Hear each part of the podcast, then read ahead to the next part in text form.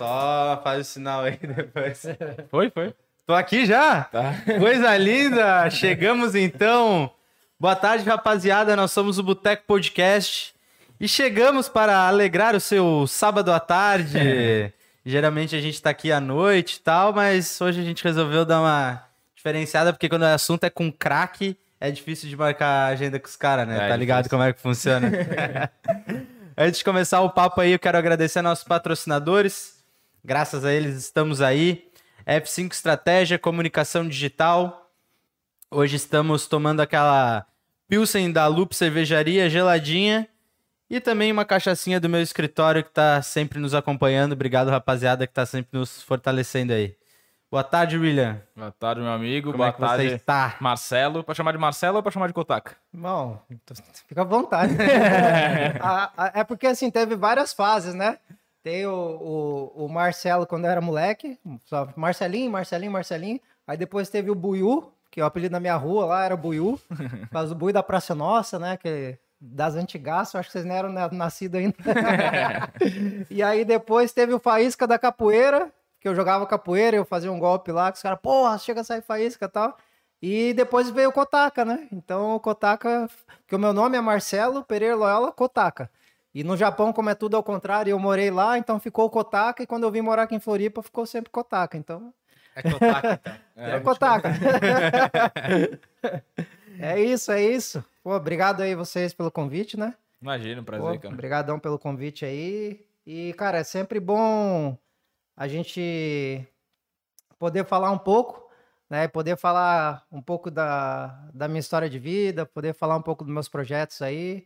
É, num espaço igual de vocês aqui, para mim é uma satisfação estar aqui. De história, hora, né? história de vida que, pelo que falaram aqui no Instagram enquanto a gente tava anunciando, tem história aí, né? Porra.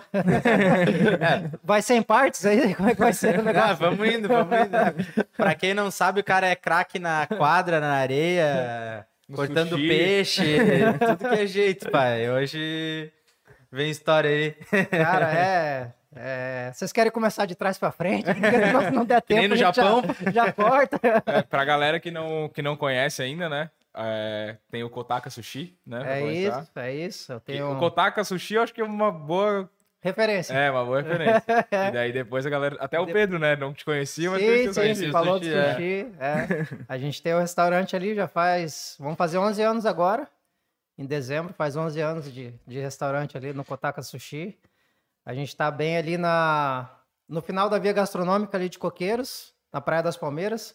Chegou no final da via gastronômica, tem o mar, olhou pro lado direito, é a primeira casa, não tem erro. Bem de frente pro mar Ali ali. a gente tem um pôr do sol bem feio, né? Ali é mais ou menos, meia É, mais boca. ou menos. Ali é meia boca o pôr do sol. E a gente tá ali, cara, vamos fazer 11 anos de casa agora. Muita loucura, né? Muita, é, muita dificuldade. tivemos que se reinventar aí várias vezes.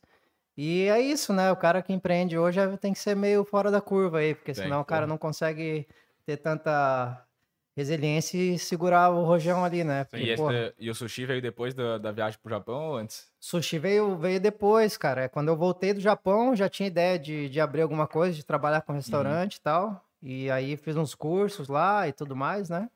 E, mas eu já, já tinha, assim, eu aprendi a fazer sushi com a tia da minha esposa, que é a japa mesmo. E na época que a gente namorava, mas daí é uma outra conversa.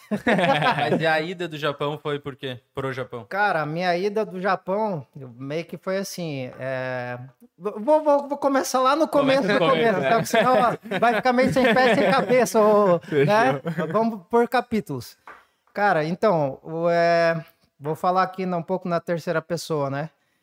Meus pais, meu pai é mineiro, minha mãe morava em Maringá, ali no Paraná, se conheceram e tudo mais. Meu pai trabalhou na roça aí a vida toda, sabe? Aquela coisa. O irmão mais velho, de 14 irmãos. Uhum. Então, aquela época, né, eles não sabiam, não tinha muita TV, muito rádio, então, pô, 14 irmãos, meu pai era o irmão mais velho e trabalhou na roça, na lavoura ali, em colheita de milho, trigo, todas essas coisas.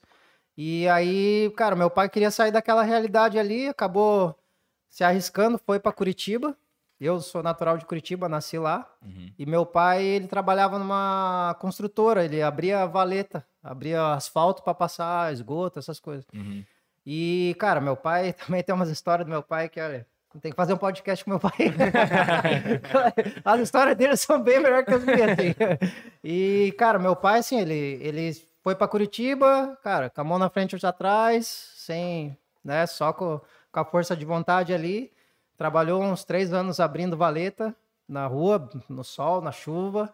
É, depois ele, ele trouxe minha mãe. Meu pai, quando, quando ele chegou em Curitiba, ele morava numa, num ponto turístico lá, que é a Boca Maldita. Já devem ter ouvido falar ali, Praça Rui Barbosa. Boca Maldita e tal. Pouco, e naquela época, na frente da praça tinha um puteiro. E meu pai morava em cima do puteiro, numa pensão.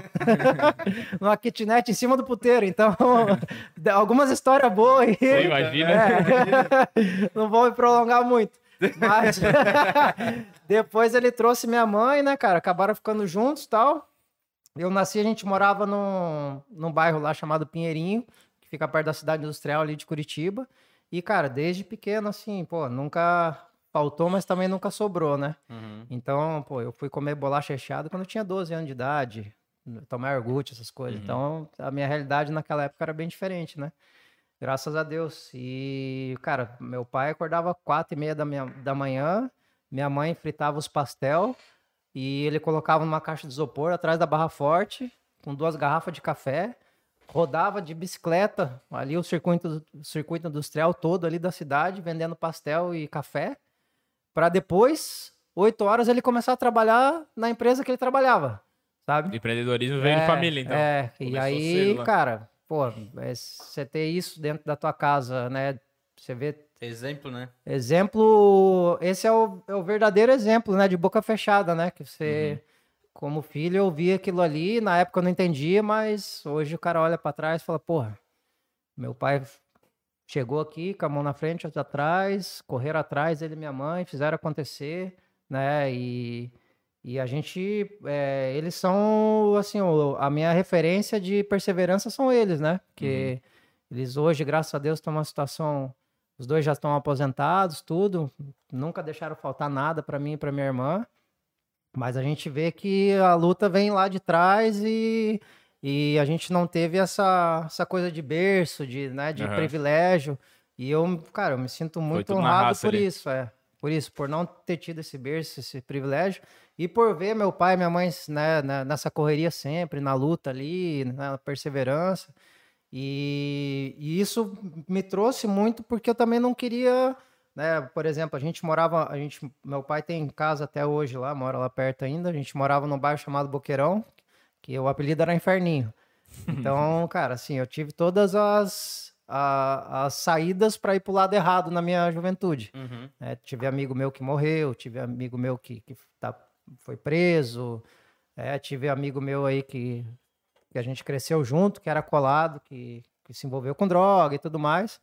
E aí, cara, graças a Deus foi fui, eu fui tomando outro caminho, nunca aceitei aquela, aquela realidade uhum. ali para mim. E por que que tu acha que tu foi tomando outro caminho e não caiu nessa... Cara, é um negócio meio que meu, assim, sabe? Eu, eu, eu nunca... Até, até hoje minha esposa briga comigo ainda, ela fala que, ah, mas qual que é o teu sonho? O que que tu quer fazer? Não sei o quê, o que, que tu quer conquistar? E aí, cara, eu não tenho muito sonho assim, sabe? Tipo, ah, o que, que você quer ser? Eu nunca soube responder. Uhum. Sabe? Ah, eu quero ser bombeiro, quero ser. Sabe aquela coisa de, de criança? Uhum. Eu nunca soube responder. Ah, o que, que você quer ser? Eu nunca tive essa pretensão de querer ser aquela coisa. Mas eu fui, fui meio que inconscientemente me apaixonando pelas coisas que eu tava fazendo. Cara, isso é uma sabe? curiosidade que eu tenho de quem nasce, tipo, em uma realidade, tipo, pobre, de favela, tá ligado? Porque tu sabe que aquele caminho é errado. Sim. Mas não tem nada que te fala, tipo, cara, não é por aí, aqui. velho. Não é, é por aí. Sabe? Tipo, tens que ir pelo lado bom. Sim. Pô, o que que faz o cara botar na cabeça dele que aquele caminho é errado e que não vai dar certo, tá sim, ligado? Sim, é. Então, é uma, uma, curiosidade que eu tenho, assim. Óbvio é. que ele tem exemplos de pessoas próximas que morrem, que... Sim, né? sim, sim. Mas, é, com certeza, é um caminho que ainda é muito mais fácil com Mesmo ele correndo esses riscos com do certeza, que o, o, outro caminho. Com certeza, com certeza. É, porra. Eu, eu quando eu tinha. Pô, eu devia ter um, é, uns 9 para 10 aí nessa época, 10 para 11. É, meu pai quis empreender, né? Aí ele trabalhava de, no, numa, numa empresa. Meu pai, ele depois se formou, ele era técnico em colorimetria. É, colorimetria é aquela pessoa que faz o acerto e a pesagem das tintas. Meu pai trabalhava na linha automotiva. Uhum. Então, por exemplo, ah, tu bateu o teu carro lá, vai ter que pintar a porta de trás e a lateral. Só que a tinta tem que ficar igual a porta da frente Sim, e o sim. resto do carro. Então, meu pai que fazia esse acerto e apesar das cores lá, ah, coloca mais um pouquinho de amarelo com azul, vai mais pro verde e acertava a tonalidade das cores. E meu pai, eh, nessa época, ele, quando eu tinha 9 para 10 aí mais ou menos, ele comprou um carrinho de pipoca. E aí, quem foi trabalhar no carrinho de pipoca? então, meu pai trabalhava, né, entrava das 8 às 6, ele trabalhava nessa empresa que, que ele fazia as pesagens das tintas, os negócios, que depois, consequentemente, eu virei, que eu aprendi com ele a profissão dele. Aham. Então, eu também trabalhei, no, trabalhei na Ford, trabalhei no, Ah, na massa. Né, trabalhei em umas empresas lá em Curitiba depois também, mas daqui a pouco a gente chega lá. mas aí, cara, assim, meu pai comprou esse carrinho de pipoca e eu estudava de manhã na época. E aí, então, por exemplo, vou dar um exemplo. ah, Eu estudava ali no centro, tipo, a distância daqui no centro, e o carrinho, e a gente vendia lá, no- lá no Itacurubi, mais ou Uhum. menos assim, ali em João Paulo, mais ou menos. Uhum. E aí a gente eh, tem uma praça lá em Curitiba que se chama Rui Barbosa, tem até hoje. E nessa praça Rui Barbosa era- era o nosso ponto que a gente vendia pipoca. Só que o carrinho ficava tipo a dois quilômetros do ponto, num estacionamento guardado. Então eu estudava de manhã, das 8 ao meio-dia. Pô, naquela época era assim, né, cara? Pô, se eu solto a molecada, a molecada andava pra caralho o dia inteiro, só chegava em casa de noite. Sim. E eu peguei bem essa época, né? Aham. Tipo, só que eu não tive tanta infância igual meus amigos tiveram.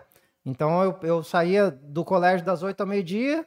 Meio-dia eu pegava o ônibus na frente do colégio, ia pro centro. Chegava lá no centro, a minha mãe já estava trabalhando desde de manhã, ali desde as 10 no carrinho de pipoca. E aí eu fazia as compras para ela até as 3, 4 horas da tarde, que ela ficava comigo no carrinho. Eu fazia as compras do milho, do bacon, e a gente fazia a pipoca salgada com bacon e a doce com coco ralado. Eu nunca comi. Cara, é top. É tipo, é Nescau com coco, tá ligado? É uma parada. Mas é não, bom mas pra nem é de bacon. Nunca. É, Cara, não. eu acho que eu já vi, mas Com não bacon. lembro É, em. Curitiba é meio que tradicional isso, assim. Tu ter ali, comer a pipoca, aí junto com o saquinho da pipoca já vem uma balinha, frigels, tá ligado? É uma parada meio de curitibano, assim. E aí eu fazia as compras pra ela e depois eu assumi o carrinho até meu pai chegar do, do trabalho dele, pra ficar comigo até as 10 da noite no carrinho. Então, é, cara, toda terça, 8 e meia da noite e quinta-feira, 8 e meia da noite, acho que pro resto da minha vida eu vou lembrar porque era a hora do sopão. Porque nessa praça a galera entregava o sopão pro morador de rua tal, não sei o quê. E eu tomava com eles, né? Eu tava ali já vendendo Aham. pipoca e tal. E a- essa época foi a época, cara, que me deu um, um norte, assim, das coisas, sabe? Porque, pô, imagina, um moleque de 10, 11 anos de idade, naquela época não tinha nem 12. Uhum. É, pegava o ônibus e ia pro centro. Trabalhar. Hoje em dia, que moleque de 10 anos que pega o ônibus e vai pro centro sozinho, Sim. né? A gente tem uma outra realidade, né? O meu filho tem 12. O meu mais velho eu não deixo, às vezes nem ele, malemar vai na panificadora sozinho, Uhum. sabe? E, e aí eu pegava o ônibus, ia pra lá e trabalhava o dia inteiro no carrinho de pipoca. Então, minha mãe me deixava, voltava pra casa pra arrumar a casa, né? Arrumar as coisas, não sei o quê. E eu ficava lá sozinho no carrinho de pipoca no meio da praça. E aí, nessa mesma praça, tinha o, o almoço da prefeitura, que era almoço a um real. E, cara, e, e isso pra mim, naquela época, não tinha consciência, mas isso pra mim hoje, é, você vê o lado bom das pessoas e vê o lado ruim. Você vê o lado bom porque, porra, uma distribuição de um sopão, um alimento pra uma pessoa que tá numa situação de rua. Cara, você vê as pessoas dividindo tudo, irmão. Uhum. Entendeu? O cara O pega. cara que tem pouco de vídeo Cara, também, o né? cara que pega ali, o cara pega o pão, divide com os três cachorros que andam com ele. Uhum. Você entendeu? E você vê o lado bom das pessoas. E você também vê o lado ruim, porque, pô, você vê nego sendo esfaqueado, você vê droga, você vê. Sim, sim. Você vê o lado ruim de tudo, entendeu? Sim. Então, por exemplo, esse almoço que tinha, que era um almoço um real na, da prefeitura lá, também eu almoçava lá todo dia. E pra mim, cara, Era normal. Uhum. normal. Até hoje pra mim é normal. Pô, vou parar pra comer aqui num. Cara, pode ser a birosca que for. Uhum. Se tiver limpinho ali, cara. E a, e a maioria desses lugares é o dono que faz o a comida e é a melhor comida que tem. É. Uhum. Né? Tá ligado? Tipo, enfim. E essa época foi um aprendi- um aprendizado muito grande pra mim, cara. Vendo essas coisas acontecerem. É, eu tá, tá inserido ali na, naquela realidade, porque a gente trabalhava e depois tinha que ir além, a- porque não era só chegar lá, é, o carrinho tá aqui, tá pronto, vamos trabalhar. Tem Não. que levar embora de volta. Cara, tinha que levar embora depois. Então, tipo, eu e meu pai, porra, subindo a ladeira Bora, pra, pô, limpar tudo, não sei o quê. Aí a gente pegava o saco de pipoca e dava pro, pros mendigos, o pessoal já ficava ali esperando. Muitas vezes, né, as pessoas só tinham aquilo ali, só aquela pipoca pra comer, Ficava que sobrava já. do nosso carrinho, Aham. sabe? E na época, pô, o cara com 11 anos não se toca, mas hoje o cara olha pra trás e fala, porra, velho, Sim. sabe? E, e tu ia acabando conversando, então... E vai formando teu caráter. ao Cara, não, não só a situação em si, mas também a própria. Pô, o cara que, tipo assim, o cara. Eu lembro até hoje de um cara que ele, ele chamava Leandro.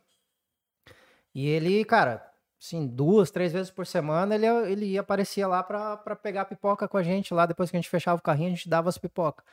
E, cara, muitas vezes, assim, ó, ele me chamava no canto e começava, falava da vida dele. É, que eu era, por eu ser uma criança, eu era o único amigo que aquele cara tinha naquele momento, sabe? Uhum. E aí o cara desabafava comigo, ó, você não pode fazer isso. Quando teus amigos falar pra você, ó, experimenta essa maconha, experimenta isso, não experimenta, porque não sei o quê, Caralho, sabe? foda. Então, na época você não se liga, não Sim. tem como você não se ligar. Mas aí quando te oferecem, o cara falou pra Lógico. experimentar isso. Cara, no teu inconsciente vem, Aham. tá ligado? E aí se- você vem, assim, a mesma coisa de você pegar hoje é, uma criança de 12, 14 anos e levar numa casa de detenção aí. Os caras vão chegar, ó, é assim, assim, eu vim parar por causa disso, vim parar aqui por causa Uhum. disso. Você quer estar aqui no meu lugar? É meio que um, uma- um choque de Uhum. Choque realidade, né? sim. É, tipo, igual, não sei quantos anos você tem, mas eu tô com 40 quase já. Então, tipo, na minha época, a educação sexual, tipo, comparando, né, uma coisa com a outra, cara, era slide na tela ali, toda molecada sentada, entendeu? Slide ali de, de doença ve- Ah, na minha foi assim venérica, de não sei o quê, de não sei o quê, porque tinha que mostrar, chocar na realidade para que a pessoa, ó, você tem que usar camisinha, pô, Uhum, entendeu? sim. E a, a- Hoje em dia eu não sei como é que é. é, também. mas tipo, meio que comparando uma coisa com a outra, é, eu tive essa. Na, no verídico ali eu vi o que o lado bom e o lado ruim das coisas, né? Sim. Então, graças a Deus, isso também influenciou, como você perguntou, né? Como é que diferencia o cara ir pro lado certo e pro lado errado? Cara, no meu caso, na minha experiência, foi essas. ah, meio que na prática eu vi o que, que Aham. acontece. Choque de Então, realidade, isso, como é, falou. choque de realidade, né? E acho que também seguindo um pouco o exemplo dos teus pais, né? Que tipo, trabalhavam Claro, e claro, te levavam pra trabalhar tudo, junto, porque daí tu tudo. via que tinha outro caminho. Com que não certeza. conhece esses outros caminhos, né? Isso, com é. certeza, cara. Graças a Deus, assim, a gente, é, como eu falei, né, nunca sobrou, mas também nunca faltou. Sou muito grato, muito grato pelos meus pais poderem é, me, me- não ter me dado aquele carrinho de controle remoto, mas, cara, me deram algo muito mais valioso que foi a percepção das coisas, né? Que Uhum. foi, ó, não tem como você pegar aqui, opa, escondi. Deus tá vendo. Sim. Então eu levo, cara, isso é, é caráter, né? Moldou Sim, o caráter sim, com o próprio exemplo e pra mim foi o que mais funcionou, que não adianta você falar. Você tem que fazer Sim. Aham, Ah, o é. exemplo, pra mim, é, pra mim É também. O exemplo, exemplo, é exemplo, parada né? mais O exemplo, que tem. tu vê o sempre negócio. pelo exemplo. Eu penso É. nisso às vezes, cara. Eu tenho uma irmã mais nova e a gente tem bastante diferença de idade, a gente tem 12 anos de diferença. Mas, pô, quando ela nasceu e quando ela foi crescendo, eu também não era alguém, pô, com formado assim de cabeça Sim, já. sim. Então tu não se liga quando tu tá dando exemplo ou não, tá ligado? Ou quando você tá Hoje dando a que eu- brecha, né? É, ho- hoje que eu penso assim, pô, Uhum. ela já me tem como referência, tá ligado? Sim, Preciso mostrar o sim. que, que é certo e o que, que é errado. Sim, sim. É, e aí, cara, nessa época aí foi uma foi uma época que meio que respondendo a tua pergunta, acho Sim. que pra Aham. mim como experiência foram tanto o exemplo dos meus pais com caráter, com valor, né, mostrando que se você trabalhar você vai chegar lá, Sim. né? E também essas experiências que eu tive dessa venda de pipoca e aí depois você vê ó que loucura. Quando eu fiz quando eu fiz 13 para 14 ali, não tinha 15 ainda. Meu, o meu pai, ele trabalhava nessa parada de colorimetria. Sim. E aí ele a gente acabou o negócio da pipoca, né? Ele acabou vendendo ponto porque ficou muito exaustivo. Sabe? Imagina. Então, tipo, eu tava eu, eu tava perdendo a minha infância, que meus amigos estavam acabou a aula, a galera tava soltando pipa e tomando vinho. tá ligado? A galera, pô, passava na rua, os moleques com uns 25 litrão, Campo Largo, né? Soltando pipa, Sim. fumando maconha a tarde inteira, jogando bola, pá. E eu lá vendendo pipoca, Ralando. na correria e tal. Então foi um, um jeito do meu pai também me proteger daquela realidade da onde a gente morava, né? Então, quando a gente se mudou pra lá, eu me lembro, não com muita exatidão, mas eu lembro, cara, tiro na hora de dormir, aquele negócio todo, entendeu?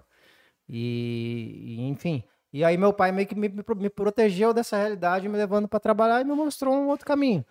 E aí meu pai vendeu o carrinho de pipoca quando eu tinha uns 13, 14 e começou a me ensinar a profissão dele. Então ele, ele era técnico em colorimetria, ele trabalhava numa loja. E essa loja vendia para as oficinas as tintas, né? Então, por exemplo, ah, o cara vai pintar ali um Ford K e aí deu um problema lá na cor. Aí os caras não conseguiam resolver, meu pai ia lá e resolvia. Uhum. Então, meu pai tinha na- no porta-mala do carro uma caixa de pigmentos, tubinhos amarelo, vermelho, azul, prata, tal, tal, Uhum. tal, tal. Ele chegava lá, fazia as misturas da tinta, pintava uma chapinha e aí comparava com a cor do carro, pá, bateu, pode pintar, sabe? Boa. E aí, Boa, moço. oh, que é isso, Chamou, patrão? Isso aqui tu aprendeu onde, porra? Olha só. Oxe. Aprendendo no TikTok, né? Caramba, porra, Essa aí eu não conhecia também, não. diferenciado. E aí, cara, meu pai começou a me levar pra mim aprendendo e depois, consequentemente, eu comecei a trabalhar de ajudante numa oficina. Só que eu já tinha. Com ele. É, numa oficina que ele, ele ainda trabalhava nessa loja que vendia as tintas. Aham. E uma dessas oficinas, que era. Se tem até hoje, é Eurocar o nome. Na época era a única autorizada para pintar as Ferraris no Brasil. Caralho. Então eles pode trabalhavam só com Ferrari, Porsche, carros de luxo. Verdade. Isso, e lá, lá em Curitiba. Então, pô, vinha Ferrari do Brasil todo lá e lá a gente fazia as pinturas e a lataria em pintura, né? Uhum.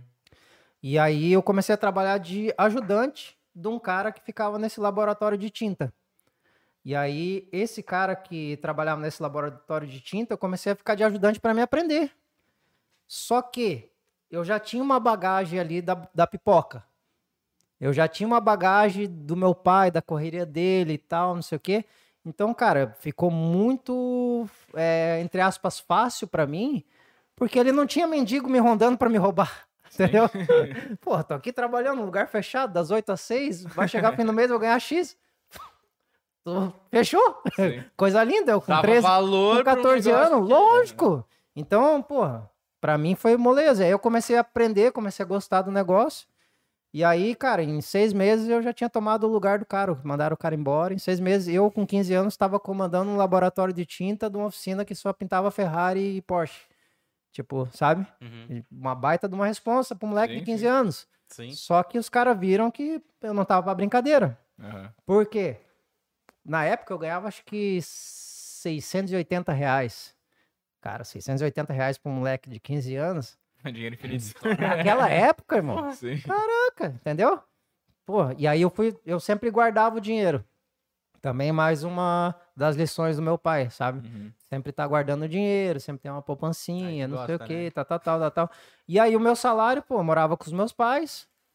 Meu salário eu não tinha gasto, né? Não, Isso é foda, porque a maioria das pessoas não tem essa consciência. né? É. Começa a ganhar, começa a é, torrar. Isso, isso. Aham. Aí eu morava com os meus pais e eu não tinha gasto, não tinha luz, não tinha água, não tinha aluguel, não tinha nada. E só comprava minhas coisinhas e tal. E metade do dinheiro dava pra minha mãe. Uhum. E aí fui guardando o dinheiro. Passou, acho que um ano, um ano e pouquinho. Meu pai recebeu um convite para trabalhar. Meu pai estava trabalhando na uma concessionária da Chevrolet e abriu uma em Ponta Grossa, que é uma cidade que fica uns dois, umas duas horas ali de Curitiba. E meu pai foi convidado a ir lá para gerenciar essa essa parte de lataria em pintura dessa nova concessionária que estava abrindo da Chevrolet lá em Ponta Grossa. E aí meu pai falou: "Ó, você quer isso, quer ficar?" Eu já estava estudando de noite, trabalhava na oficina de dia, já tinha meu salário, né? Já tinha ali e, e... Mas estudava, era colégio ainda? Ou colégio normal, é, eu tinha Sim, 15 16, anos. 15, É, eu devia estar ali na sétima série, oitava série, não lembro. E aí, cara, meu pai falou: ó, quer ir ou quer ficar? Eu falei: não, eu quero ficar. E eu fiquei morando sozinho, só que na casa que meu pai tinha, é, não sei como é que chama aqui, mas lá a gente fala meia água. Que era só, tipo, banheiro. Ah, kitnet, tipo kitnet. É, tipo É. kitnet, assim. Aham. Era banheiro, quarto e sala era a mesma coisa e uma Aham. cozinha. Pronto, Aham. acabou, né? Era só três pecinhas assim. E tinha uma dessa atrás. Então a gente morava numa casa de dois quartos na frente e essa tinha essa meia água atrás, no mesmo terreno da casa do meu pai. E meu pai alugou a casa da frente para um amigo dele, porque ele estava indo para Ponta Grossa, e eu fiquei morando nessa meia água. Então, pô, eu com 15, 16 anos eu tava morando sozinho. E aí tua mãe foi também. Minha mãe e meu pai foi. Minha irmã, que era, era pequena, e eu Uhum. fiquei sozinho, sozinho. Uhum. Entendeu? E aí morei dos 15 até os 18 sozinho. E aí foi a outra época que tinha um amigo meu de escola, que a gente era Batman e Robin, né? Andava junto, parceiraço e tal, e saía na mão no colégio. Eu era o primeiro a dar voadeira, tá ligado? Ia, ia dar ruim e tal, eu chegava lá, é, bum, dava, eu era briguento pra caramba. E na época eu fazia capoeira tal, enfim. Nunca tomasse uma ruim? Cara, nessa época, vou te contar Mas uma sempre história. se ganha, né? né, nessa época tinha um guri lá, da, onde a gente morava lá, que o nome dele era. O cara não esquece quando apanha. Quando não esquece. Isso é fato. Quem bate não lembra, Isso, né? Quem é. apanha. O, o Jorginho, cara. E ele era, ele era menor que eu, só que ele era forte, tá ligado? E, cara, não sei que rolo que deu que a gente tava jogando bola no campo. No final, no final da rua da minha casa tinha um campinho de terra. Uhum. E aí, daí veio o campinho e já veio um monte de história, né? aí é foda. Aí esse Jorge, a, a pipa foi vindo, e aí eu catei na cabeça da pipa. E ele pegou no rabo. Tá na mão, tá na mão! Tá na mão, aquele negócio pra discussão, né? Tá na mão, Quem vai- caralho. Tá na mão, tá na mão, caralho, pô, não sei o quê. E puxa daqui, puxa dali. Cara, eu fui lá e bum, no Jorginho. Dei uma bomba. O nariz dele melou na hora. Cara, aquele bicho parecia um boi brabo, cara. Ele era baixinho, forte. Cara, ele me pegou pelo meio e me derrubou, mas me deu tanta porrada, tanta porrada, tanta porrada, que era assim, ó, tinha o, o- tinha o campo de, de areia no final da rua e depois do campo de areia dava tipo uns, uns cinco passos, assim, tinha o valetão, que era uma valeta aberta. E os caras estavam colocando manilha ainda e tal, não sei o quê. E, cara, esse bicho me bateu tanto, depois me jogou na valeta. Cara, e aí os meus amigos depois me levaram arrastado, assim, tá ligado? Eu, acabou, a minha boca parecia carne moída, toda amassada, cara, tanto que eu apanhei do Jorginho. E, e foi, você ver, foi a, a- Não foi a primeira vez que eu tinha apanhado, lógico, tava sempre em rolo no colégio, mas foi a primeira surra mesmo que eu tomei, foi daquele bicho, cara. Guardou. É, e aí, mas foi a primeira e última, assim, que daí eu botei na minha cabeça que eu nunca mais ia. E aí eu cheguei em casa, meus amigos me arrastaram até em casa, né? E aí eu cheguei em casa, eu lembro que era num sábado, meu pai tava em casa. Apanhou de novo. Cara, e lá é, é a lei, né? tipo, tu abriu a porta de casa, tinha dois preguinhos na porta já, na parte de trás. A cinta rosa, que era da minha irmã, e a cinta marronzinha, que era minha. Mentira. Tá ligado? Lógico, aquela não tinha. Era um entendeu? pra cada um. Porra, assim, meu, meu pai não era. Meu, meu pai era mais de bater, minha mãe não, sabe? Mas meu pai já era mais de bater, Aham. né? Tal. Aí, cara, na hora eu lembro que na hora que eu cheguei assim, o pai falou assim: passa pro banho. No banho não tem correria. Tá ligado? Não tem. Você fica ali no boxezinho, peladinho. Aí a cinta vem, nego, pega na perna, pega no, pega em tudo, tá ligado? Não tem, não tem como você correr, tipo, ah, não dei aquela cena, né? de, ah, nem doeu. Nem doeu. É, toma aqui, ó. Cara, e aí eu lembro, pô, foi a última vez. Meu pai falou assim, nesse dia ele não me bateu. E daí ele falou assim, ó, quando você apanhar na rua, você vai apanhar em casa de novo. É bem simples. Próximo, não é pra brigar, mas Não quando é. você brigar é pra você bater. E não é pra brigar por qualquer coisa. mas quando você brigar, saiba que você vai ter, vai ter que bater. E aí foi a última surra que eu tomei, assim. Depois nunca mais tomei surra na vida. e aí teve essa história do campinho, né? E, e, cara, na, naquela época era assim, né? Quem pode mais chora menos. Não, não é igual hoje em dia, que o molecada tem nome, sobrenome, tem bullying. Bullying Ah, naquela sim, época é o caralho. Não, Tinha solto. não tinha, velho, não tinha. E a gente tinha uma galera lá na. O pessoal lá da nossa rua, que, tipo, tinha, era meio que o pessoal da rua 19 contra o pessoal da rua 18. Aí os moleques lá de cima já davam umas treta. Uns torciam pra um time, outros pro outro. Aí quando se trombar já dava umas ruins, sabe? E a gente tinha meio que uns timinhos, assim, da rua 19 era um time de futebol. aí vão jogar contra 18, já era outro time, aí dava umas mancadaria e o pau pegava, né? E o, no- o nosso, o no- a nossa galera era os vilões.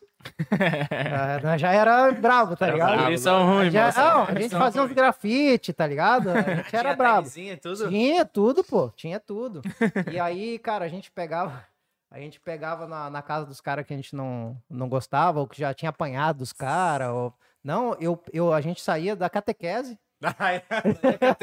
A gente saía da Prestar catequese. atenção, prestar atenção na catequese. Aham. A gente saía da catequese, cara, e aí a gente pegava, por exemplo, assim, sempre tem. Hoje em dia eu não sei se tem mais, né? Mas geralmente o pessoal abre o cadeado do portão da rua e deixa o cadeado só sem bater, né? encaixado, é. Só encostado. E a gente pegava o cadeado encostado de uma casa, ia lá e Trocava. trancava na casa do cara que a gente não gostava. e jogava lixo na janela e saia correndo, tá ligado? Pegava o lixo da rua, blá, na casa dos caras e vazava. E trancava o portão. cara, isso aí. Ó, isso aí deu tanto rolo. Imagina. Porque, porra, né? Molecagem, molecagem, né? Molecagem. Pegava, eu era o cara que pegava os gatos na rua e jogava no fio de luz. Sabe? Tipo, saía da catequese, né? Vai, ali aprendia de Deus, pegava os gatos, jogava fio de luz. Cara, eu era tentado. Graças a Deus, meus filhos não fazem nem um quarto das bagunças que eu faço, assim. Sabe? Caralho, jogava o gato no poste. Cara, eu, eu, eu, é, era eu e esse amigo meu que eu tava falando pra vocês. E, e ele, cara, ele tinha um irmão mais velho nessa época que, que eu fiquei morando sozinho. O irmão, então, era, eles eram cinco irmãos. E todos homens.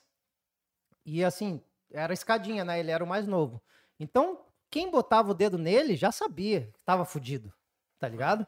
Então eu andava com ele. Então eu me auto confiava nos irmãos dele que era mais velho, entendeu? Aham. Então no colégio a gente, tipo, é nós, Era tá grandão. ligado? Ah, as meninas estavam jogando vôlei, nós passava, pegava a bola e bu, bicuda nos pinheiros, a bola ficava lá, já virava aquela, tá ligado? Na hora do recreio, bam, um chutava a bola daqui, aquele muvuca tentando pegar a bola, outro já chutava de lá. E nós ficava assim, né? Então tu era o bad boy do colégio. né? Cara, eu, eu não era o bad boy, mas eu aprontava. Bicho, eu aprontava demais, cara. Eu pegava o compasso, sabe? Tirava a parte do bico do compasso e ficava com ele na cintura aqui. tá ligado? Eu era esse bicho encrencão, assim, tá ligado? Eu era eu e ele, né? Eu e ele. E mais essa. é, é, foi mais influência dele, essas molecagens, porque ele se garantia nos irmãos desde pequeno. Então, eu andava junto com ele, né? Na época eu não tinha muita referência, digamos assim, eu já sabia o que que era errado, mas não tinha muita referência. Então eu comecei a andar com ele e com os irmãos dele. E tinha um irmão dele que era o mais velho, que era o Berê, que esse Berê, cara, esse cara, ele é, ele é, bicho, é sem palavras, esse negão era foda. E, cara, pensa num negão armário, gigante, tá ligado? Na época tomava bombas, caralho, e tal. e ele, ele era o cara que a gente treinava capoeira junto. Tipo, ele era o pica da capoeira, tá ligado? Lá, lá em Curitiba, o Berê, o Berê, o bicho chegava nas rodas de capoeira, Irmão, ia porrada, porrada, e pau pegava, e, pô, um negão daquele tamanho, tá ligado? Era difícil pegar o bicho. e, e eu comecei a andar com ele com os irmãos dele. Só que esse berê, ele, da capoeira, ele começou a dançar axé. começou a dar aula de axé. Hoje o nome dele é Léo Santana. Cara, assim, ó, mais ou menos, tipo, não era tão alto igual o Léo Santana, mas era grandão assim igual. E aí, ele... ele começou a dançar axé, ele e dois amigos dele. E começaram a dar aula de axé. Tipo, a gente tinha uma pracinha que a gente ia todo domingo, que era uma, uma pracinha assim num outro bairro, que a gente andava uns 6 quilômetros para chegar nessa pracinha. A gente ia de a pé. Quando a gente não furava o busão, que daí todo domingo tinha o bigode que ficava no, no o cobrador do ônibus. E o bigode era nosso, tá ligado? O bigode era parceiraço, assim. E a gente morava no ponto final, tá ligado? Do ônibus. Então, tipo, ah, vamos pra pracinha, vamos pra pracinha. 5 e meia, 6 horas da tarde, o bigode já tsh, abria a porta de trás, a molecada já tava ali atrás, tá ligado? No embalo, pra ir pra pracinha, curtir e tal. E aí, cara, e esse Berê começou a dançar nessa pracinha. Ele e o Dinho e o, e o, e o Emerson. E aí eles começaram a dançar e tal. E aí, cara, eu com 15, 16 anos, né? Ah, tinha ali uma namoradinha ou outra tal. Mas na hora que eu comecei, eu falei, caralho, velho. Fazia fila de mulher pros caras pegar, velho. Pô, isso estamos falando em 97, 98. Tipo, logo depois veio a harmonia do samba, do Xande rebolando na TV, aquele negócio, mas É. na época não tinha. Então, tipo, os caras olhavam, ah, esses viados aí estão dançando, não sei o quê. Só que, irmão, não era, velho. Depois, depois ali, mulherada em cima, tá ligado? Mulherada em cima, pagando coisa, não sei o quê, tal, tal, tal, tal, tal. E aí eu, pô, comecei a olhar aquilo ali e falei, cara, eu vou aprender a dançar. aqui, né? Já começou Aham. E aí eu, eu e o. Fez tudo e a gente tá só nos 15 anos. É! Isso, eu tava nos 15. Foi essa época, foi essa época. E aí eu comecei, eu comecei eu e esse irmão dele, que era o, o Mário, que era Marcos, Marcelo, era tudo com M, né? Mauro, enfim, os cinco irmãos. E eu e o, e o Mário, que era o mais novo, e a gente era meio que os chaveirinhos dos caras, tá ligado? Tipo, os caras andavam ali, era, eles eram os caras e nós estamos sempre ali na, na beirada, tá ligado? Sempre na beirada. Então, tipo, ah, chegava, ele ficava com uma gatinha, ah, a irmã sobrou, eu tava ali no, no rebote, entendeu? tava ali no rebote. E aí, qual que era a minha estratégia? Eu era o cara que morava sozinho. Ah! Você entendeu? Então, nessa época, é, tipo, o Berê já tinha carro, já era mais velho, entendeu? Então, o nosso rolê já saiu dali da vila. A gente começou a ir pro centro, começou a ir nas baladinhas. É, daí, irmão, os caras, o Buiu mora sozinho. o Berê tem carro, é bombadão, tá dançando, tá em cima do palco. Pegou uma gata, ficou uma no rebote, já era. Aí eu comecei a andar com eles e, e eu e o, e o mais novo, o Mário, a gente começou a dançar também. Começamos a aprender com eles. O que que acontecia? Tudo começou com uma amiga do, desse Berê, que ela foi para Porto Seguro, e lá em Porto Seguro tem as cabanas de dança. É, tô à toa, Chamoá, tal, que é meio que um, como se fosse... Até hoje são os mesmos. Até hoje, é, até hoje. É meio que um corpo de baile dos dançarinos lá para entreter os turistas. Aham. E essa amiga dele trouxe uma, vi- uma fita cassete. E aí a gente colocava no vídeo, voltava e. Ah, o cara fez assim o passinho. Cara, isso é bizarro. Pá, eu, fui, pá. eu fui pra Porto Seguro, não, sei lá, faz uns 4 anos. Até hoje, até hoje. Não, e tem, a- tem os DVDzinhos Claro, com a telinha e claro. comprar o DVD. isso, dançar. isso. Até hoje. Isso. Só que, pô, a gente tá falando de 97. Sim. Entendeu? bizarro. E aí, esse- Cara, e aí É essa tá mina, ligado? ela foi pra Porto Seguro, trouxe essa, essa videocassete, né? Essa fita de vídeo e um CD. Só que as músicas que tinha gravado no, no cassete, ali no vídeo que a gente via no videocassete, quem que tinha aparelho de, DVD de CD naquela época? Na vila. Ninguém tinha. É a mesma coisa falar, ah, tu tem celular? Caralho, tu tem celular, hein? Ninguém tinha, tá ligado? Era uma parada meio que de outra realidade, assim. Sim.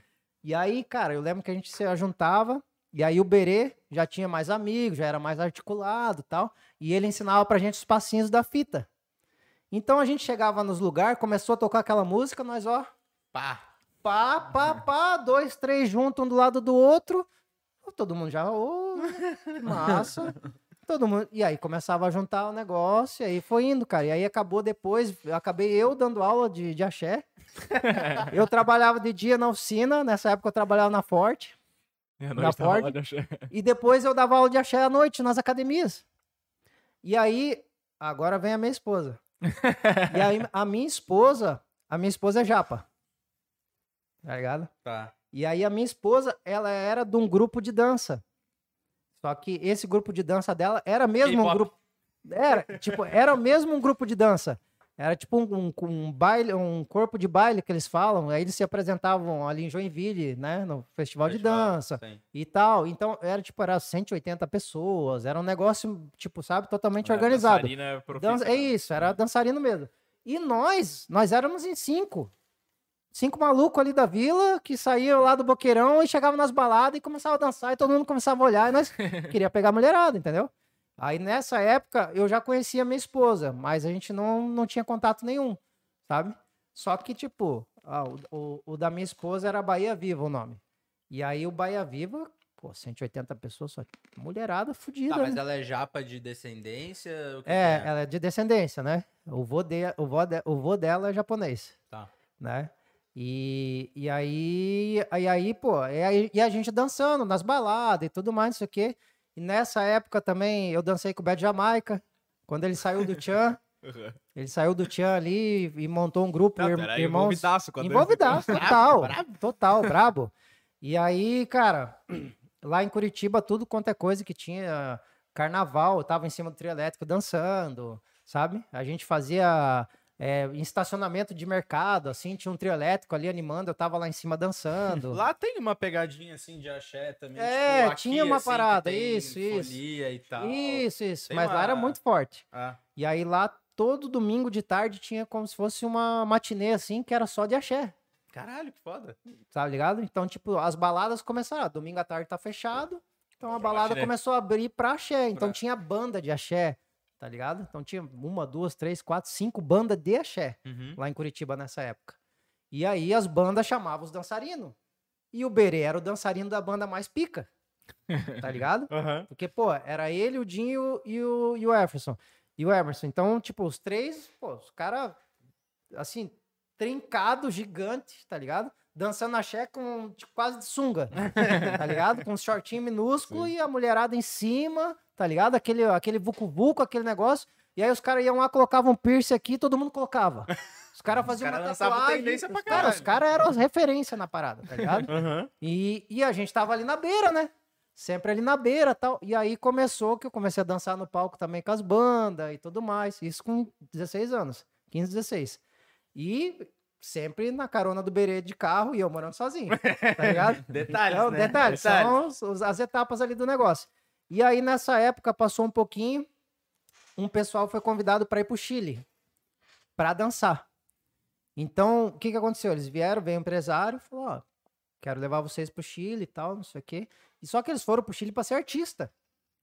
Então, tipo, cê- lá no Chile, esse pessoal que dançava com a gente, tipo, tem boneco dos caras, tem chiclete dos caras, tem. Os caras, tipo, dançam na Globo, entendeu? Tipo, é uma parada muito louca, assim. E nessa leva de ir pro Chile, muita gente foi. Desses, e o Berê foi um desses. E eles foram pra ficar. Eles foram pra ficar, pra morar. Então, tipo, cara, vamos. Tipo, aquele Criança Esperança do Unicef, os caras que eram a atração da parada, Que sabe? loucura. Tipo, uma Mas tu surreal. tem contato ainda com esses caras? Ah? Tu tem contato com esses caras ainda? Claro, pô. Claro. Claro. Alguns, assim, tem um aqui que mora aqui no Campeche, aqui, parceiraço meu. e aí, cara, os caras foram pro Chile pra ser artista. Só que daí, o que aconteceu? Ficou a brecha. Assumiram. Aí eu, né, a molecada que tava vindo, assumimos. Claro. E aí a gente começou a dançar, dançar, dançar e tal, tal, tal, tal, tal, tal, tal. Isso é, eu já tinha, tava aí com 17, fiquei um, bastante tempo assim dançando, né? Com 17, 18 e tal, eu já tava meio que eu era a referência ali da parada, Aham. lá em Curitiba. E E nessa época aí tu era o. Teu, teu, teu apelido era. Eu era o Buiu. Era Buiu ainda. É, o Buiu. Ainda era o. Porque o Berê era o famoso, então era o Buiu e o Berê. E a gente, e todo mundo, até hoje, cara, todo mundo, assim, a gente é irmão de coração. Eu falo pra todo mundo que eu cruzo assim, ah, pô, tu não é irmão do Berê? Cara, eu sou. Porque nessa época que eu tinha 14, 15 ali, foi a família dele que me abraçou. Uhum. Então, pô, eu almoçava na casa deles, jantava na casa deles, dormia lá.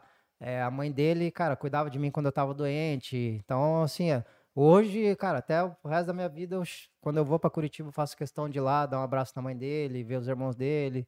A Sim. gente se fala, às vezes ele vem pra cá. Cara, e assim, é uma gratidão ele, que ele é não um tem. que foi pro Chile. E tá lá ainda. Ele, não, ele foi pro Chile, né? Estourou lá também, fez sucesso pra caramba tal. E aí passou meio que essa fase assim. e Depois ele voltou pro Brasil e aí Entendeu. meio que se aposentou, assim, não parou de dançar. Hoje ele é formado em TI, é- é, corre aí cam- camp- é, campeonato de jiu-jitsu e tal, uma outra vibe, tem cinco filhos. Cara, uma curiosidade, ele tem filhos gêmeos, um é preto e outro é loiro do olho azul. Gêmeos, igual. Igual, cara, igual. Assim, é a mesma pessoa, um é pretinho e outro, e outro é, é, é, o, o pra do olho azul. Aham. Caralho. Aham. Loucura, cara. A gente tem uma amizade, pô, eu tenho só. Que, e foi ele, né, assim, que foi a minha maior influência nessa juventude, assim, foi ele, porque, né, eu já tinha ali uma, uma, uma criação do meu pai e tudo, né, tal, mas, cara, essa era, essa, essa ele, é a época do, do cara. Se ou- desvirtuar, né? É. é a época que o cara dá brecha, tá ligado? E aí, pô, eu tava sempre com ele, então ele era um cara que era muito correto, sabe? É um cara que, que vivia cercado de pessoas boas, né? Que, tipo, ele sempre me falava, cara, assim, a gente não tem que ficar aqui não, velho. A gente tem que ir lá pro centro, a gente tem que viajar, a gente tem que não sei o quê. Sempre botando na minha cabeça, não, não, não, isso aqui não é pra nós não, cara. A gente é melhor que isso aqui, sabe? Uhum. Então, sempre ele foi o mala, digamos, lá da vila, né, da onde a gente morava, mas era o cara que pensava fora da caixa, tá ligado? Então, que não bebia na época, tá ligado? Que, não usava, dra- que não usava droga, tava na academia, malhando, se cuidando. Psicológico daquele cara, ele tem um espírito forte demais, assim, tá ligado? O cara não desiste por nada das coisas, Daí foi sabe? se espelhando no cara. Cara, eu fui me espelhando no cara, que foi acabando virando a minha referência ali de, de como eu queria ser. Eu queria ser igual ele, tá ligado? Sim. Uhum. Eu queria ter o que ele tinha, com aquele prestígio, aquele negócio e tal, sabe? E acabei, ah, consequentemente, conquistando, né? É, de certa forma. E, e foi meio que uma, umas situações assim que, pô, tudo pra dar errado, né? Moleque, é, morando sozinho, já tinha um saláriozinho, podia gastar com coisa errada, podia me envolver com coisa errada e tal. Uhum. E, né, não, e, cara, acabou dando tudo E certo. como é que era, tipo, teu. Não relacionamento assim, mas teu contato com teus pais nessa época, assim, que tu tava sozinho? Tipo, era Foi direto ficando, e não, tal, cara, foi não? ficando mais mais escasso assim. Porque também não era fácil de se comunicar e ir É, visitar, eu ia voltar. de vez em quando no fim de semana, pegava o ônibus, ia pra lá, ficava com eles, mas ficou meio sem graça assim. Sabe? Ficou meio sem graça assim, eu não, não tinha mais aquele calor, sabe? Uhum. Então, até porque minha irmã também, a minha irmã é oito anos mais nova que eu. Então, a minha irmã, ela meio que supriu, né? Pra eles, assim como pai, né? Tá, tô com a minha filha aqui e tal. E o Marcelo, não, desde os 12, 13 anos, cara, não peço uma meia pro meu Tu criou pai. tua independência também. Eu não peço uma meia pro meu pai, Aham. sabe? É, graças a Deus, assim, é, hoje eles estão muito bem, sabe? Estão os dois aposentados, né? Mas eu nunca dei trabalho, entre aspas, pra eles, assim. Sim. Nunca dei trabalho pra eles, ah, de, ah, fez cagada, porra, bateu o carro, Aham. tá bêbado. Não, nunca dei trabalho assim pra eles. E aí, cara, nessa época aí de, de coisa e tal, não sei o quê, a- eu, eu fiz 18 pra 19, e aí eu comprei um Uno, um Uninho vermelho, Chegamos na maioridade. a álcool, é, comprei um Uninho vermelho, álcool, O Ninho quadrado. Quadradinho, lógico, álcool, né? Daquele jeito. E aí tinha os modelos do Uno, né? O meu era mais basiquinho, assim, não tinha, né? A maçaneta, aquele negócio todo e tal. E, e aí, cara, eu fiquei. Eu, nessa época aí, mais ou menos, também que eu, que eu comecei a namorar minha esposa. A gente namorou um ano e meio, mais ou menos. E aí, cara, o amor da minha vida, né? Tipo, aquela coisa de, sabe? E aí ela, ela, a gente namorou e ela foi pro Japão com a família dela pra ir trabalhar lá no Japão, pra morar lá. E aí a gente terminou o relacionamento. Então eu tava tudo, tipo, eu já tinha curtido a minha, Pra mim foi muito precoce tudo, sabe? Aham. Tipo, eu tive que crescer muito rápido. A minha adolescência foi muito rápido, tipo, de fazer cagada, brincar, não sei o que, foi também muito rápido. E também eu já queria muito rápido já ficar com ela, casar, Sim. ter filho, já que tudo que eu queria tudo rápido. Resolver tudo. É, resolver tudo, tipo, né? E aí ela foi pro Japão com a família dela, a gente terminou o relacionamento, aí eu voltei pra putaria, né? Aí eu já dançava, já era conhecido, né? Já, tipo, meio que eu tinha parado até meio que de dançar. Pra mim tava sendo uma, uma- uma obrigação eu ir Uhum. dançar. Porque daí eu não, eu não saía de casa pra ir dançar, pra ir curtir na balada. Eu saía de casa pra ganhar dinheiro. Então eu chegava lá, dançava, pegava o meu cachê e ia embora. Isso porque tu tava com a, com a mina. Porque eu já tava com ela, né? Então a gente já tava meio saturado daquilo ali. Aham. E aí ela foi embora pro Japão com a família dela. Ah, aí fudeu, né, nego? Aí eu voltei Pô, mas pra. isso é foda mesmo. Eu trabalhei também com festa e tal. O cara que. Satura, chega uma hora Não, que e você pra cansa. tu ganhar dinheiro mesmo na festa, tu tem que se dedicar àquilo ali. né? Isso. Tem que estar é, lá, tem que estar é, fazendo é, relacionamento. é, tá? é. Porque na época, como é que a gente ganhava? A gente ganhava o cachê pra dançar e a gente ganhava por ingresso. Só que eu já dava aula nas academias, então já vendia todos os meus ingressos pros meus alunos. Entendeu? Então, tipo, eu ganhava dos ingressos que eu vendi, sei lá, eu ganhava, sei lá, 5 pila por ingresso. Mais teu Aham. cachê. É, eu ganhava. Daí eu vendia 200 ingressos, 300 ingressos assim, ó, na semana. Aham. Porque a gente ia se apresentar lá no domingo. E os caras iam lá ver. E a galera ia lá ver, ia aprender a música nova que eu ia ensinar na outra semana. Então eu já tinha ganhado uma graninha ali, eu só chegava lá no domingo, dançava e ia embora. Ou tipo na sexta noite, ou no sábado, enfim. E a gente tava namorando, tava naquela fase apaixonada, então já não queria mais, né? E aí ela foi embora pro Japão com a família dela. E aí eu voltei pra, pra- voltei pra dança, né? Voltei pra brincadeira, né? Aí foi, cara, aí foi, aí foi só assim, né? Bagunça, papapá, papapá, papapá, papapá. Certo, Coisa arada, Coisa arada, isso aí é melhor não falar. já tomava os gole, Isso né? aí- não, isso aí é melhor não falar, pô. Isso aí a gente tem que. Essa Porra, parte agora aí que ia ficar bom, cara. vai ficar bom lá em casa daqui a pouco. Lá em casa já passou, puxa a katana aqui. Ah, é? É, legal, né? E aí, é, é, uns baga, né? Os baga fazia, dava trabalho. E aí, cara, ela, ela tava lá no Japão já, passou mais ou menos uns oito meses que ela tava no Japão. Um amigo meu que trabalhava comigo na Ford, a gente trabalhava no setor que eu fazia as tintas, né? Eu era técnico de colorimetria. E a gente trabalhava no setor de, de pintura da Ford lá em Curitiba. E esse setor de pintura ia fechar, que os caras iam terceirizar. Então a gente foi mandado embora da Ford. E esse amigo que trabalhava comigo também foi mandado embora junto comigo. E, e ele tinha uma prima que morava em Portugal. Cara, eu vou para Portugal. Que tem uma prima minha que mora lá, que não sei o quê, que papapá, papapá, papapá. Tava batendo o quê? Uns 20 anos aí. 19 para 20. É. Aí eu peguei e falei, ah, quando é que você vai? Ele, ah, vou daqui duas semanas, já comprei a passagem, não sei o quê, tal, tal, tal, tal. Falei, ah, e nessa época eu já tinha um palio. Tipo, eu meio que saí do Uno, fui para um Escort, do Escort eu fui para um Voyage. Esse, esse Voyage tinha. Cara, pensa num carro que tinha história, tá? Meu irmão! Cara, esse Voyage tinha história. É, é, é, era um Voyage branco, que daí eu, eu trabalhava com pintura, né? Então eu pintei todos os paralamas dele ali, as faixinhas, tudo de cinza tá ligado? Cinza metálico e o carro era todo branco, Voyageão branco, assim. E aí atrás ele tinha um adesivo de um contagiro grandão, assim, tá ligado? Porque eu tinha comprado esse, esse Voyage de um guri que, que lá em Curitiba é muito forte esse negócio de carro. carro a galera gosta muito, todo é. sábado todo mundo lava o carro na frente de casa, que é uma cultura já. Sim. E eu comprei esse, esse Voyage do Vesgo. O Vesgo morava na rua de trás. E o Vesgo é o cara que eu saía na mão direto. Tá ligado? Tinha um cara que não era foda. Na hora que eu ia com ele, eu tremia, tá ligado? Na, quando eu era mais novo, era o Vesgo. Que ele era meio louco, ele tinha um olho meio caído assim. e ele era louco, ele era porradeiro, tá ligado? Tipo, aquele cara que você dá soco, ele não para de vir pra cima. e eu, depois a gente ficou amigo, né? Lógico, sempre assim, né? É. Aí a gente ficou amigo e eu comprei esse Voyage dele. E ele era o cara que corria dentro do autódromo com, esse, com os Voyage. Então o Voyage dele tinha saída do não sei o quê, bababá, era todo equipadão, mexido, né? todo mexido. E eu, pô, louco no Voyageão dele, roda capuco, pá. Falei, aí comprei o Voyage dele.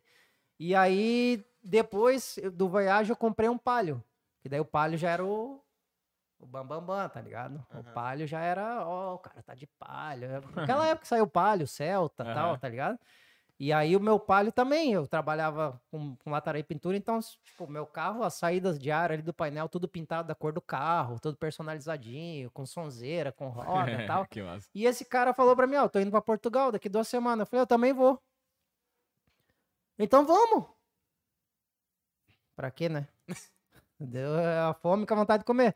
E eu sempre, sempre, cara, sempre assim, pô, eu quero conhecer outros lugares, quero, quero sair do país, quero, sabe? Sempre fui, tipo, desde pequeno de não aceitar aquela realidade, de não se acomodar, na verdade. Porque eu, uhum. né? Entre aspas, eu tava muito bem nessa época, né? Morando sozinho e tal. Já, carrinho. Tipo, carrinho, já tinha uma graninha, né? Pô, andava de Nike Shox, 12 mola, correntão brabão, e eu andava com a galera lá, com a boleiragem, muito bem relacionado. Eu chegava em qualquer balada, o segurança, ô, oh, entra aí, boizinho, pô, tá louco, não sei o que, vem dançar? Não, não, vem só curtir. Ô, oh, pega o camarote lá. Tipo, sabe, já tinha uma, uhum. uma influenciazinha na cidade, assim. E aí, tava muito bem, só que, cara, quando acomoda, parece que começa a dar um comichão, tá ligado? Uhum. Sim. Aí fui lá, é, é, preciso fazer alguma coisa. Aí fui lá, vendi o, o palio e comprei a passagem para ir para Portugal. E aí fui para Portugal, eu e esse camarada. E mais um amigo dele que também ia. E essa prima dele ia buscar a gente no aeroporto.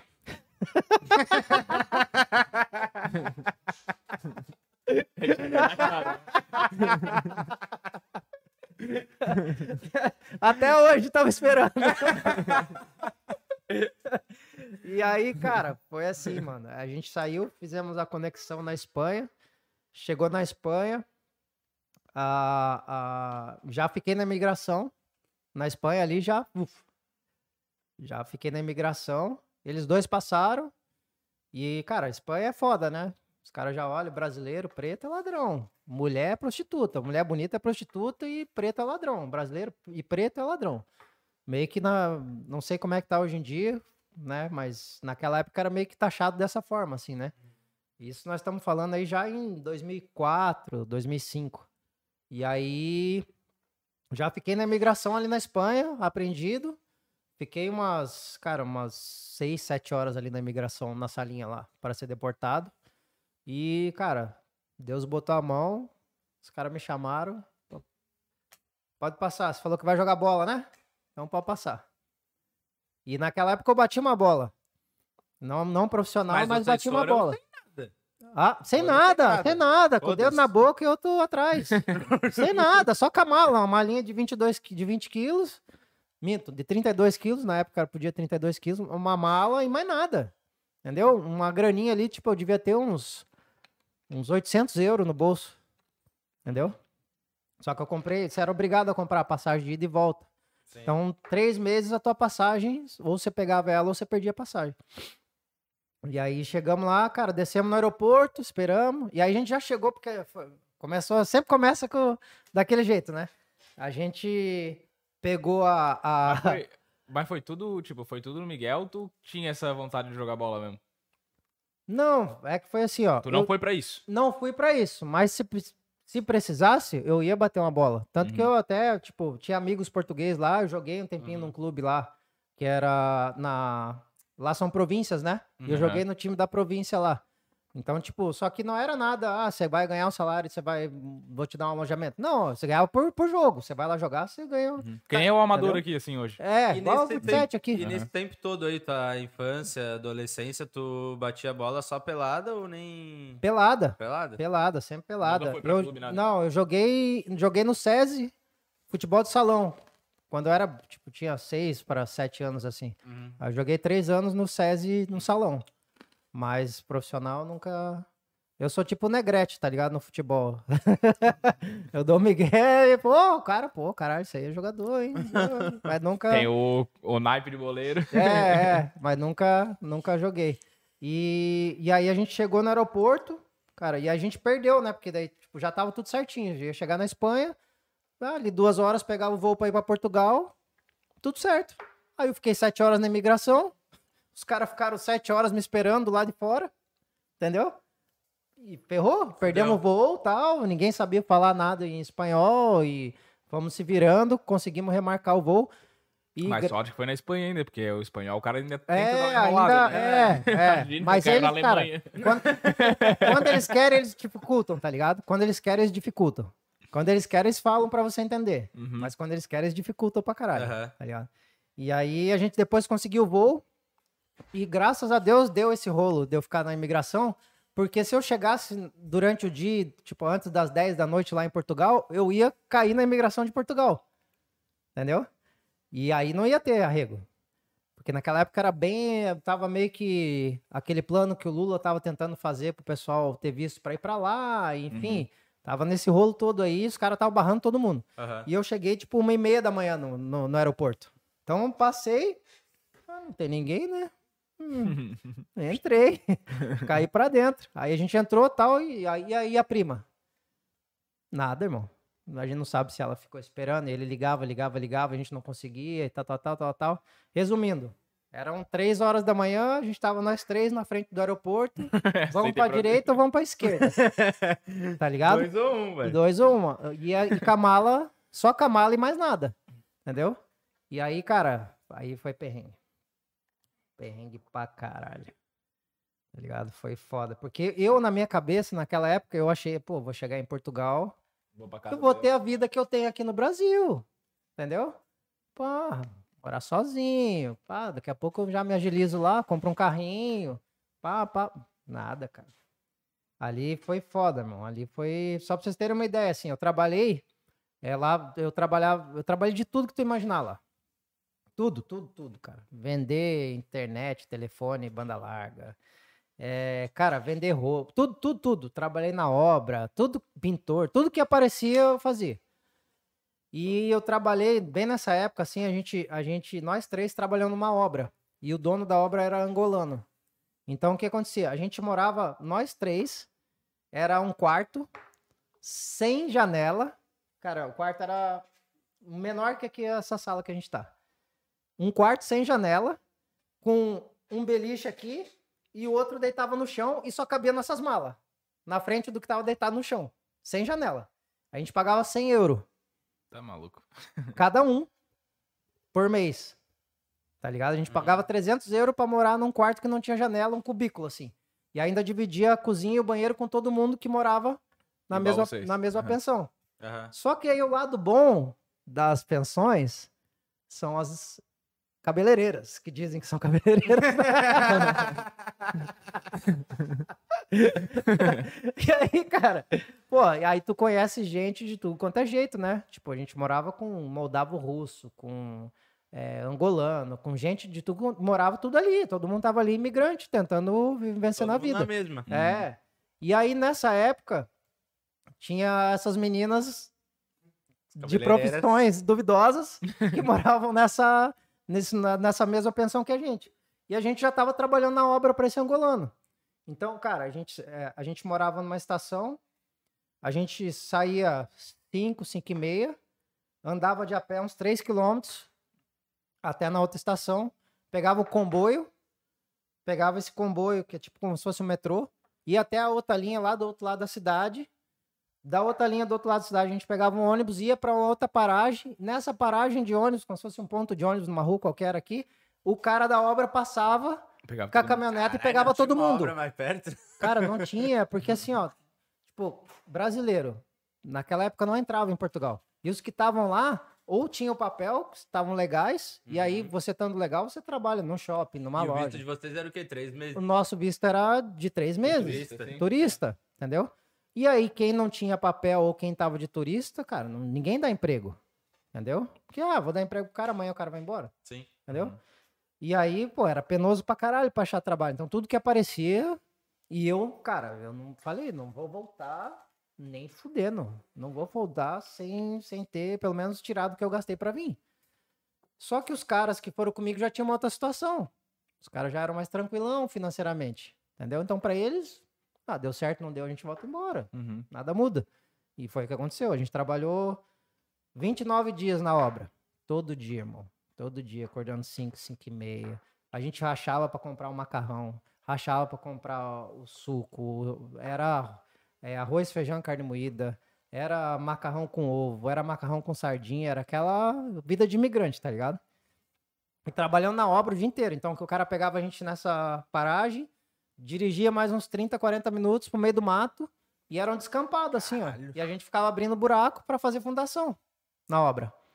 E não tem banheiro, não tem onde esquentar a marmita, é, tá ligado? E quando lá é calor, é calor, e quando é frio, é neve. Uhum. Então a gente tava ali, cara. Pau, pau, pau, pau, pau. 29 dias. No dia 30, que era o dia de receber, fizemos a mesma via sacra, né? Pá, pá, pá, pá. Tamo lá na paragem. Não apareceu. Todo mundo da obra, irmão. Aí tinha português junto, tinha angolano. to- Todo, todo mundo ficou fudido igual. Estamos esperando o cara aparecer até hoje. Filho Aí da puta. fudeu, cara. Aí fudeu. Ali foi o dia que eu chorei. Aí bateu o desespero, tá ligado? Porque eu já tinha gastado o dinheiro que eu tinha levado pra me manter durante aquele receber. tempo, até receber. A gente não tinha dinheiro pra pagar o aluguel do lugar onde a gente tava. A passagem já tava Ah, eu meio que pra voltava vencer. lá, tapava os buracos tudo de volta. E agora? Tanto que os dois já voltaram no outro dia, cara. Já marcaram a passagem, deu dois dias ali que eles conseguiram um voo voltaram. já voltaram embora. Eu falei, não, eu vou ficar. Não, eu não foda-se, eu vou ficar. De um jeito ou de outro eu vou ficar. Cara, e aí Deus vai botando a mão, né? Quando você te- É porque assim, ó, tem muita gente. Eu sempre falo isso, tá ligado? Que tem muita gente que quer o propósito, mas não tá Mas disposto busca a a passar o o caminho, processo, é. tá ligado? Então, assim, cara, é foda. É nessa hora aí que você vê quem é quem, tá ligado? Uhum. E foi a hora que eu falei pra mim mesmo assim, falei, cara, aí vem tudo, tá ligado? Vem tudo na tua cabeça. Tudo que tu Vem passou. tudo, cara, vem tudo, tá ligado? Pô, como é que. E, e o, e o pior é que na, naquela época não tinha esse entendimento. Mas eu tinha entendimento de que eu não posso voltar fudido pra Curitiba. Entendeu? Uhum. Eu não posso voltar do jeito que, pô, lá eu tava bem, tava grandão. Como é que eu vou voltar fudido agora? Entendeu? E, e esse meu ego que não me deixou ir embora. E aí, cara, foi indo. E aí você fica sem ele nem beira, né? Teus amigos vão embora, você tá ali, teu, você- teu aluguel tá pra vencer, você não tem dinheiro pra pagar. E aí eu vi, cara, abri um, um, um jornal, tava precisando de emprego ali em oficina de carro. Falei, cara, fechou. Liguei lá, pum, pum, pum, pum, pum. Liguei, falei com a mulher e tal. Ela, pode vir então, pode vir amanhã pra gente conversar, não sei o que, tal, tal, tal, tal. E eu tinha contado o dinheiro pra ir lá. Eu não tinha dinheiro pra voltar. Porque, tipo, eu morava em Lisboa. E essa oficina de carro que, que eu trabalhava, ela, tipo assim, dava, sei lá, tipo, daqui em Governador Celso Ramos, Uhum. entendeu? Não era tão perto, mas também não era tão longe. Sim. E eu só tinha o dinheiro pra mim ir. Vai dar uns 40 minutos, assim. É, Uhum. tá ligado? S- 40 minutos bem contadinho, porque eu, eu não tinha carro, não tinha bicicleta, Sim, não sim. tinha nada, tá um ligado? pouquinho mais. É, aí o que, que eu fiz? Cara, eu só tinha o dinheiro de ir.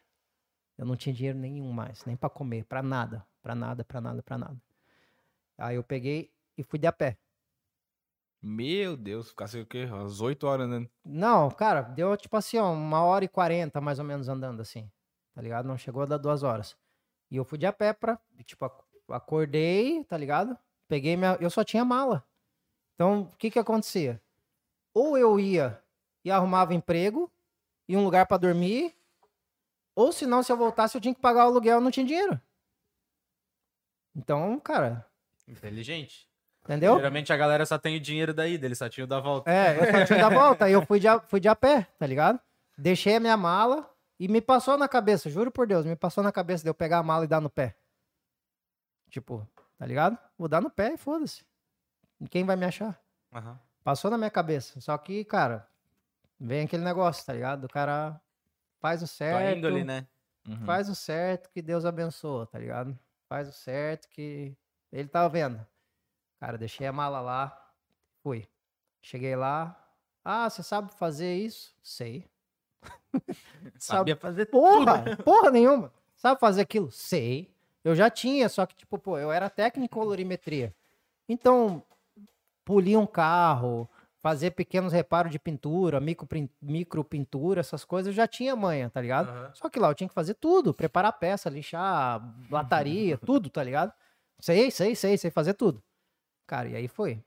Pau, comecei a trabalhar, aí já, já falei pro patrão, falei, ó, seu Thiago, seu Thiago, eu tô assim, expliquei a situação pra ele, tal, tal, tal, tal. Ele falou, ah, vamos ver então como é que você vai trabalhar amanhã. Aí, cara, fui lá, trabalhei, trabalhei, trabalhei, trabalhei, trabalhei, trabalhei. Aí ele falou, não, pode vir amanhã de novo, então. Se você quiser trazer suas coisas, pode dormir aqui na oficina. Aí, irmão, começou.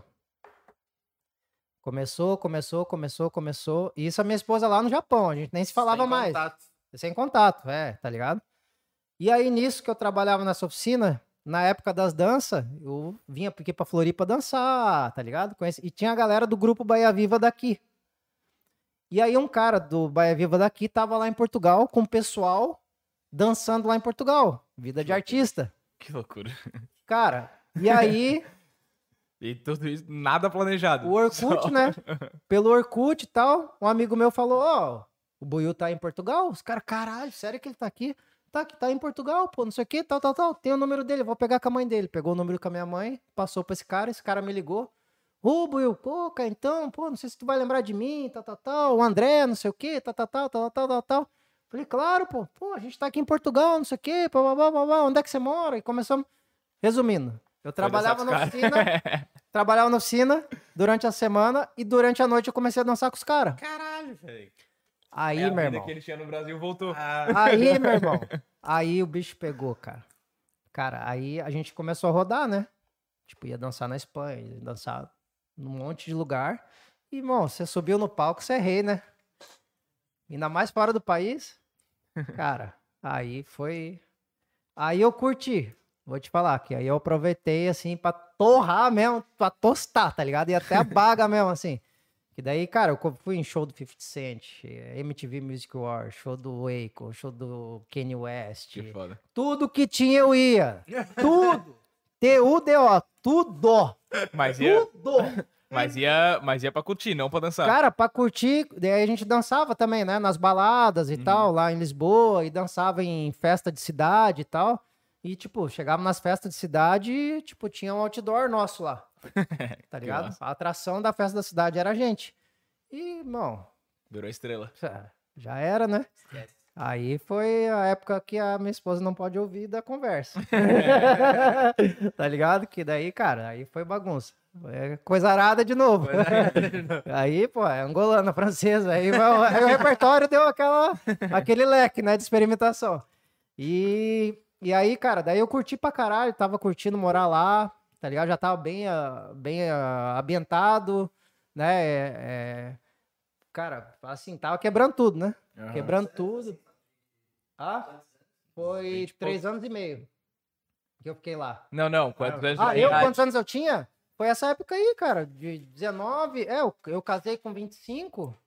É, não, foi isso aí, de 19 até uns 22, 23. E aí fui curtindo, curtindo, fui até a baga de novo, né? Cansei da vida e tal. e aí, cara, depois de um tempo, aí eu comprei um telefone novo lá, né? Na época que lá tem o. Aqui tem a Vivo, lá é a Vodafone. Aqui tem Aham. TIM, lá é TMN. E aí saiu um lançamento, um telefone fera lá da Vodafone e tal, não sei o quê. Falei, ah, vou ver se essa porra aqui faz ligação internacional, né? Eu tava cansado da vida e tal. Aí liguei com a minha mãe, ah. Aí eu peguei pelo Orkut o telefone da minha esposa hoje, né? Aí liguei pra ela, lá de Portugal, e ela lá no Japão.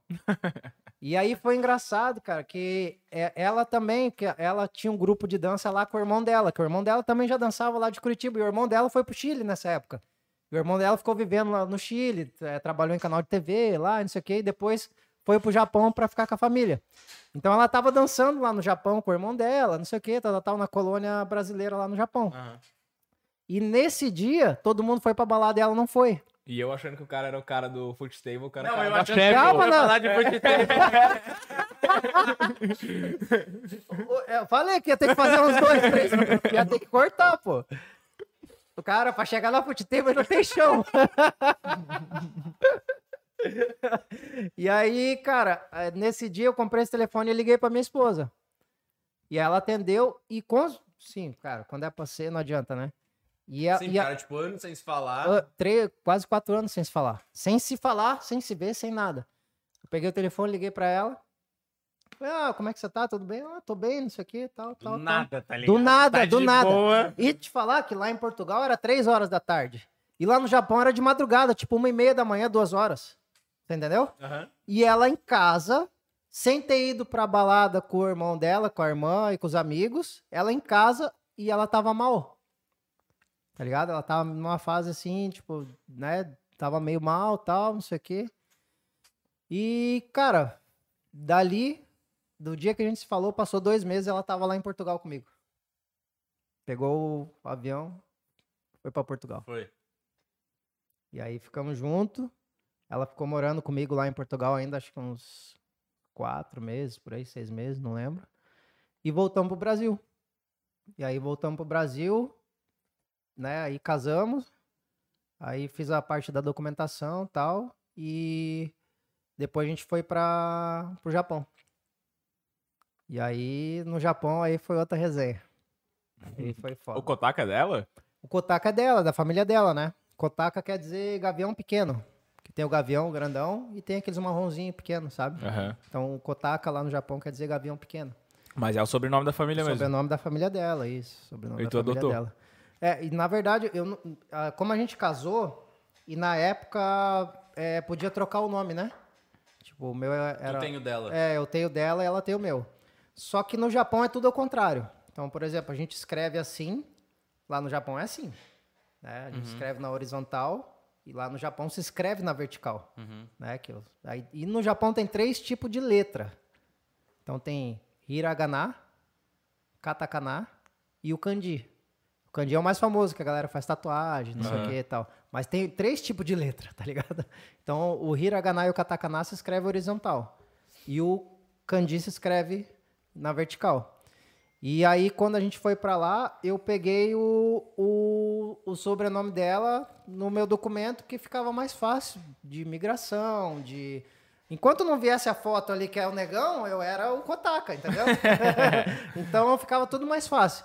E lá no Japão, eu fui, eu, tra- eu cheguei lá, você não tem como, na época, né, pelo menos, é, não sei hoje em dia como é que tá, mas você não tem como ir pro Japão sem ter o visto sem estar com o emprego certo, sem estar com alguém da família responsável por você. Então é todo uma, um trâmite, tá ligado? E pro Japão era, era o lugar mais difícil de ir para você imigrar e trabalhar. Não existe. Os caras não te aceitam. O que você vai fazer aqui? Entendeu? E aí eu fui porque eu já cheguei lá com o emprego certo, né? Que a família dela já estava lá. Eu cheguei com o emprego certo, já cheguei, tipo, com o pai dela responsável. Não era É, nem o casado. pai dela, casado. Não era nem o pai dela que ficava responsável por mim. Tipo, sabe? Era o cara da empreiteira que era responsável pela família. Então, tipo, se tu cagou lá, a tua família toda se, se ferrou. Entendeu? E é um bagulho meio que assim, a gente não entende a, a, a, a, a proporção que as coisas tomam, tá ligado? Porque eles lá é o certo, é o certo. E o errado é o errado. Eu acho muito foda a cultura. É, lá Cara, é é- fudido, não né, tem, não tem. Não tem resenha, não tem jeitinho. Não tem, não tem. Lá é tudo, é preto, é branco. E, pô, você ir pra um. E eu achei que. eu- Já morei na Europa, pá. Até esqueci de falar, eu já morei no Paraguai também, mas deixa pra outra. Mas em que momentos? Isso quando eu era bem pequeno, quando eu Ah, tinha tá. uns. É, uns 7, 8 Ah, anos. perto, é perto de Ponta Grossa lá, né? Ou não? Não, não. Mais é, o Paraguai ainda, é né? mais, mais além. É. É E, Foz, né? Que é a... É, a- na verdade eu morei em Assunção, né? Então, tipo, Cap- tem, a, tem, a, capital, né? é, tem a, a divisa ali que é Foz, e aí tu anda mais umas 8 horas pra dentro de carro, assim. Mas voltando ao Japão. aí, cara, eu cheguei no Japão, né? E o meu. Eu trabalhava numa. A gente. Era uma empresa que fazia peça terceirizada para Honda, para Nissan, para Toyota, e a gente fazia escapamento de carro. Então, quando eu cheguei no Japão, como lá é tudo ao contrário, então o meu nome ficou Kotaka Marusero, porque eles não têm o L no, no, no idioma deles, só tem o R. O L eles não têm. Então, Kotaka Marusero era o meu nome. E o dela era Royora Erika, que o meu sobrenome é Loyola.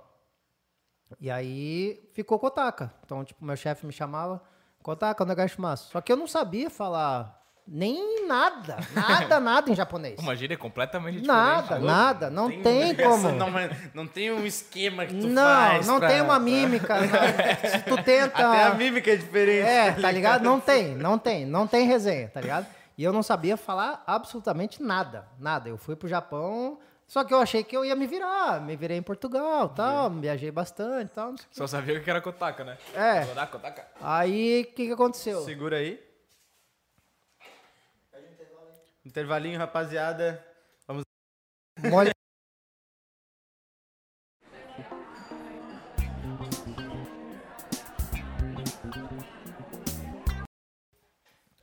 Voltando diretamente do Japão. Diretamente do Japão. Já passamos por Curitiba, Paraguai, Portugal, Espanha. Agora, Migração da Espanha, agora a gente chegou no Japão. É, te- teve, um, teve uns episódios aí nos outros países também que é melhor não. Quando a gente ia dançar, quando a gente ia dançar nos outros picos, assim, é melhor não, não falar, não. Mas enfim. Mas fazia uma. Isso era quando tava na Europa ali, viajava a Europa inteira dançando? A gente dançava, né? Tinha proposta de ir pra França dançar, tinha não sei o que e tal. Que da hora. Né? Daí voltava, pra tipo, a casa de Espanha, isso, é, é. Pra Espanha mesmo, tipo, era só cruzar a fronteira, né? Uhum. A gente ia de carro, ia lá, voltava e tal. Que da hora. Era os artistas internacional mesmo. É. é. E aí, cara, daí foi a hora que eu cheguei no Japão. Cheguei no Japão, primeiro dia que eu cheguei no Japão. E é muito louco, né? Porque o Japão é uma ilha. Então, cara, a a viagem de ida pro Japão demorou 42 horas. 42 horas tu viajando. Dois dias, mano. Quase dois dias, tá ligado? Entre conexão. E aí, quando eu cheguei São Paulo, eu fui pra França. E, cara, o aeroporto na França é bizarro. É muito, muito grande, tá ligado? É muito louco. E a gente chegou, o voo de São Paulo deu uma atrasada. E a gente chegou meio que atrasado na França. E o meu voo do Japão já tava engatilhado pra gente, né? Ir direto pro Japão. A conexão ia ser, tipo, coisa de 40 minutos, assim, rapidinho. Caralho. E aí, como saiu muito atrasado de São Paulo, o voo tava esperando nós chegarmos. Eu e minha esposa chegar. E aí, eu, com aquela sorte minha na imigração, Ah, É? Lógico que eu ia ficar na imigração na Espanha, né? Na, na França, lógico. Eu desci no corredor já, cara. A mulher já olhou, Já embaçaram. já apontou o dedo e me chamou. Beleza, cheguei lá e a minha esposa do lado. E eu, isso, cara, passaporte carimbado. Bagulho tal, de tá casamento. ligado? Tudo, tudo. E eu não tava nem, nem desarrumado. É, é um bagulho mesmo que, assim, pode falar que não tem, mas tem, irmão. É preconceito. Não tem, não adianta. Pode, ah, mas não é, não é o caralho. Vai lá, vai lá você preto, chega lá então e tenta entrar na porra do país lá. Você, vão vão te chamar pra uma revista, vão te chamar pra alguma coisa. Pode ser que não chamem? Pode ser, mas no meu caso aconteceu em todos os lugares que eu fui. Com a boca fechada. Uhum. Isso, cara, que eu não sou um cara mulambo, não sair pra viajar com uma camisa desmangolada, com tênis sujo, não. Entendeu? Foi no na Nike, beca, bonitão. Na beca, porra. E aí me chamaram, né, pra, pra, pra- já pediram passaporte, não sei o quê. E na hora que eles pedem teu passaporte, é caixão. Ah, teu passaporte. Folhou, caixão. Já, já tá, ali você já tá pego, tá ligado? Ali vão te chamar pra salinha, enfim. E aí, cara, o que que aconteceu? Como a gente já tava meio que atrasado já pra pegar o voo pra ir pro Japão, e o aeroporto da Espanha, da, da França é muito grande. Muito, muito grande, tá ligado? Então veio um cara lá da onde a gente tinha que embarcar, lá pra me recepcionar quando chegou o voo de São Paulo, pra ele já pegar eu e minha esposa e a gente ia o Levar, mais rápido pra pegar o avião. Só que, tipo, vamos dizer que a gente tava na asa A e o avião pro Japão era na asa H, lá na Casa do Chapéu. Então, dentro do aeroporto, tu pega um ônibus, tu pega um trem, é bizarro. Dentro do aeroporto, pra se locomover, tu pega um trenzinho, cara. Tipo, é muito grande a parada, tá ligado? E a galera já deve ter visto em filme aí que é aquele lugar que passa, né, os carros e o avião, tá ligado? É uma loucura. E aí eu cheguei, a mulher começou a fazer pergunta, não sei o que, tal, tal, tal. Aí ia chamar um tradutor, né? e eu ali com aquela paciência, né? Cara, foda-se, vou vir aqui só fazer conexão, não tem nem por que eu me esquentar. E aí minha esposa ficou indignada, tá ligado? Minha esposa ficou, tipo, sabe? Porque, enfim. Mas foi, foi. E depois a minha esposa também, ela viu que é parada de preconceito, não, tá ligado? Não adianta. É porque quando ela vê com os olhos dela, porque ela é japa. Sim, passa em tudo que é Ela é lugar. japa, cara. Ela passa em tudo. Ela é bem aceita até nos Estados Unidos. Entendeu? Então, ela viu assim, ela ficou bem indignada. E só que daí veio esse cara. Bem na hora que eu tava esperando ali tradutor, aquele rolo todo, veio esse cara. E, o- e o cara já chegou dando com os dois pés na mulher. Em francês. E eu ali, ah, agora fudeu. agora esse negão aí me ferrou. Me fudeu. Porque o cara, ah, não sei o quê, e, e gesticulando com ela e falando alto com ela e puto, tá ligado? Por quê? Porque o, tava, o avião avião tava só esperando pra esperando gente sair. É. É, tava esperando só nós dois. E aí ela pegou, já foi lá, pegou meu passaporte, tal, deu na mão do cara. o daí o cara falou: "É, Senhor Marcelo, mil desculpas, não sei o quê, tal, tal, tal, tal, tal, tal, O senhor pode, por favor, me acompanhar, mas a gente está com uma urgência, porque o voo já está para sair, tal, tal, tal, tal, tal, tal, Aí foi aquele negócio, né? Aí fomos na correria e tal, entramos no avião, pum, pum, pum, pum, pum. Deu boa. Fomos, beleza, deu boa. Só que uma viagem para o Japão não é tão rapidinho, né? E aí, cara, pô, foi, foi foda, assim. Ao todo foram 42 foi horas São de viagem. Paulo França, França, Japão. São Paulo, França, França, Japão. E aí a gente chegou e quando tu chega, é, tu fica olhando a telinha ali, né?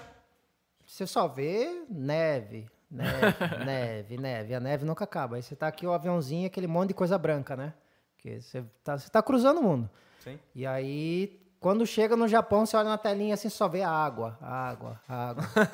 Lá no meio. O Japão é uma ilha, né? Então, cara, na hora que você chega assim, que você vê, você só vê uma rua, tá ligado? E aí é bizarro, aí não passa Wi-Fi, meu amigo. Porque é foda, assim, porque eles chegam e na pista, assim, cara, e é, é do nada, assim, bluf, tá ligado? Aham. Então, aí a gente chegou no Japão, beleza, tal. E aí meu, meu cunhado foi buscar a gente lá, tal, não sei o que, show de bola, papapá, papapá.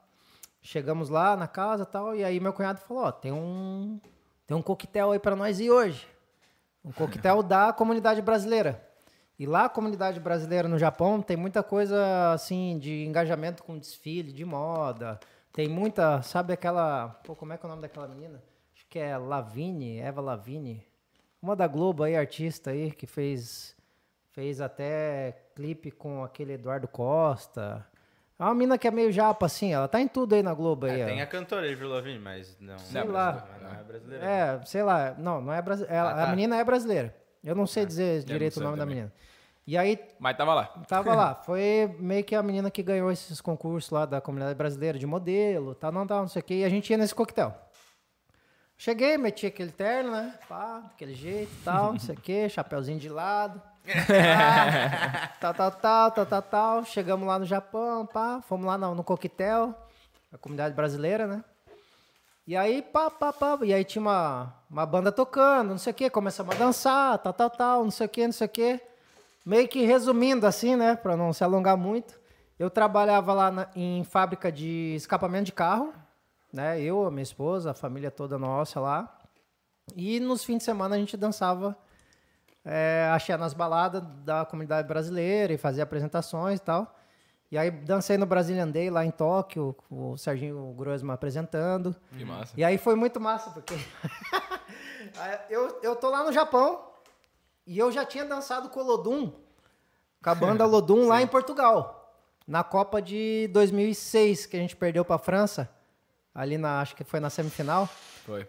E bem nesse dia, a atração da, lá em Portugal seria nós dançando junto com o Lodum no trio elétrico. E, cara, comunidade brasileira toda, assim, tipo, lá é, tem a Expo lá, que é, fica no- na frente do, do shopping Vasco da Gama. E, e a- o Brasil todo dentro do Portugal, nesse lugar. Tipo, tá ligado? Aquele mar de gente, assim. Todo mundo assistindo o jogo e acabar o jogo, o Lodum já ia começar a tocar, a gente subia no trio elétrico e começava a dançar. Aí o Brasil perdeu. Os caras meteram a pipoca mesmo, meteram a corda, tá ligado? Tipo, tava na Bahia, o bagulho Carnavalzão. pau pegando. Na época que eu tava na vida louca. Aí eu cheguei lá no Japão, no Brazilian Day, em Tóquio, o Olodum. Os caras olharam pra mim, porra, negão, tô aqui! porra, não sei o quê. E aí eu já, já conheci os caras e tal, pô, foi legal pra caralho. Aí tiramos foto com o Serginho Grosso, depois eu mostro pra vocês ali a resenha toda. E, pô, foi legal pra caramba. E a gente sempre dançava. E aí tu imagina, né, cara? Eu lá no Japão, é, ainda a gente vai chegar na foot table. É verdade, tinha esquecido. Eu lá no Japão, é, a gente morava numa, numa cidade que era uma. Tipo, como se fosse, sei lá, morava ali na guarda do Embaú e tinha umas fábricas em volta, tá ligado? E aqui seria Nagoya, que seria tipo. Tóquio é São Paulo, Rio é Nagoya, digamos assim. Cidade grande. E eu, cara, eu, eu morava numa cidadezinha, que era cidade de interior, tinha fábrica que eu trabalhava e só tinha nada mais, nada menos que só eu de cor na cidade toda. Lá no Japão, numa cidade de interior. Então, cara, as crianças olhavam assim, criança de 3, 4 anos, passava a mão pra ver se saía, tá ligado? Tipo, era bizarro, eles vinham em filme, lógico, vinha de alguma outra forma, mas, Mas ao nunca viu, vivo tipo, nunca tinha aham, visto, entendeu? E, e aí, cara, foi a parada assim, não. é, lá no, no Japão tem os nacionalistas, que os nacionalistas eles têm um ônibus preto com a bandeira do Japão. E é um monte de japonês maluco, nacionalista. Então eu ficava no megafone em cima do ônibus assim. Ficava no megafone em cima do ônibus. Ah, você que é peruano, sai do nosso país. Você que é brasileiro, vai embora daqui. Vocês não são Caralho. bem-vindos. Bababá, bababá. Os caras são nacionalistas. Bizarro, mesmo. velho. É, bizarro, assim. E eram os caras que, tipo assim, já tinha várias histórias de gente que sumiu, tá ligado? Tipo, deu rolos, o cara sumiu. Tipo, sabe? E aí tinha os nacionalistas, tinha os moçozoco, que os moçozoco eram os caras da... Parou. Segura aí rapidão, rapaziada, de novo. Pode colocar, pode continuar a resenha aí na, na voz. Ah, não, né? Não, não. Deixa eu voltar a imagem. Já voltamos.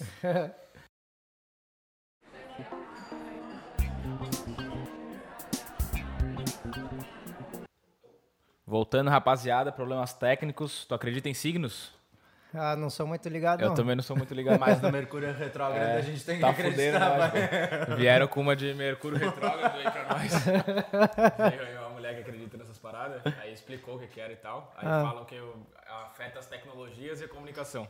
Ah, é? Que ela Do veio dia aqui, tal daí- ao dia tal de outubro, Daí tá eu falei, daí eu falei, Ah. ah, até parece, não sei o que lá. Os Ah. dois episódios seguintes que ela veio, que ela falou isso aí, caiu a câmera no. Caralho.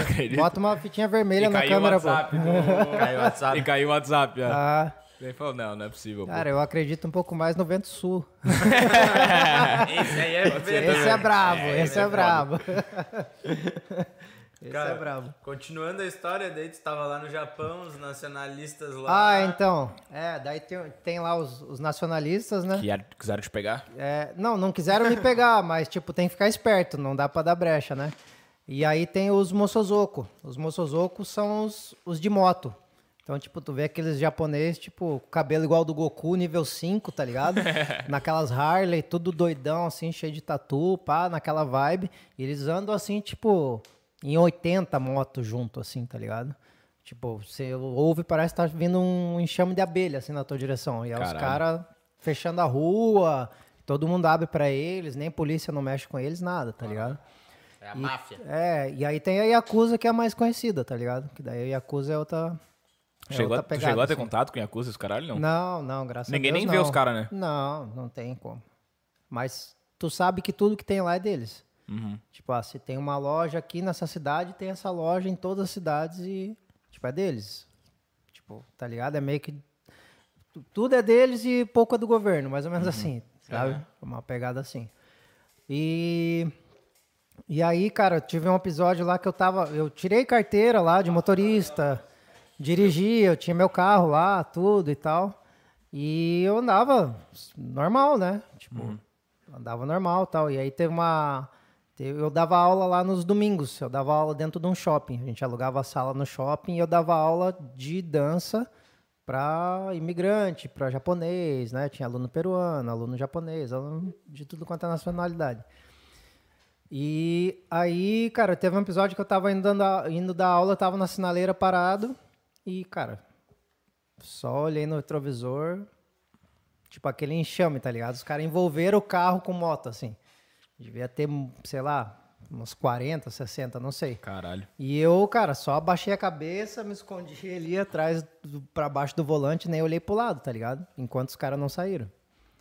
Porque tem essa coisa, né? Sim.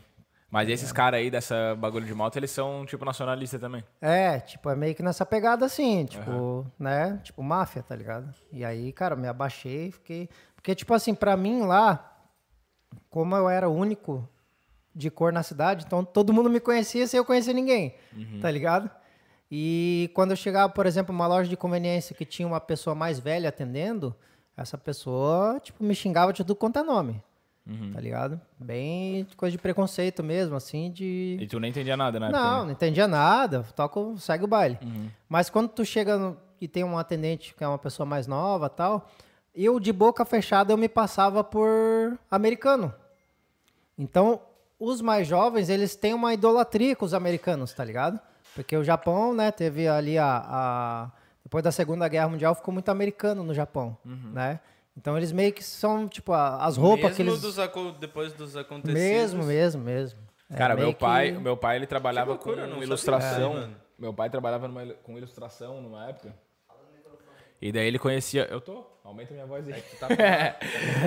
Ah, daí ele tá, ele fez uma um curso lá que ele descobriu como é que era toda a história dos desenhos e tal, pra aprender a desenhar no- em todos os estilos, né? E daí ele falou que tem uma parada dessa do, do que tipo todo desenho japonês, os caras têm uns olhão grandão. Tipo, ne- mesmo os desenhos sendo japonês, nenhum tem o coisa puxadinho. Daí é porque um cara que foi o primeiro que começou a criar os desenhos japoneses, ele foi para os Estados Unidos e viu o Bambi, tá ligado? Do Bambi. E o Bambi tem um olho desse tamanho. E o cara ficou apaixonado pelo desenho. E aí daí virou uma idolatria americana É. e começou a. É. E aí o pessoal que, ah, tipo, atendente, assim, que era mais novo, eu com a boca fechada, eles achavam que eu era americano. Né? Então, tipo, eles olhavam, tipo, oh, é, né? Hum, tipo, sabe? Tratavam com, até com um certo respeito, assim, sabe? Só que quando você abre a boca, não tem muito o que fazer, né? você tá falando igual um índio, né? Eu, eu não sabia falar, eu estudava. É, lá como é que funcionava a rotina, assim, eu trabalhava das das 8 horas da manhã até as 10 e meia da noite, todo dia. Então, tipo, eu pegava uma chapa de, de alumínio, de umas 900 gramas, pegava a chapa com o braço, colocava na mesa, e aí aqui tinha dois botões, eu aper- apertava esses dois botões e descia a prensa e prensava essa chapa. Bum! Aí, depois de prensado, essa chapa fazia assim. Ficava igual um caninho assim. Aí eu pegava daqui, colocava na máquina do lado, prensava de novo. Bum! Aí ele fechava a boquinha desse cano.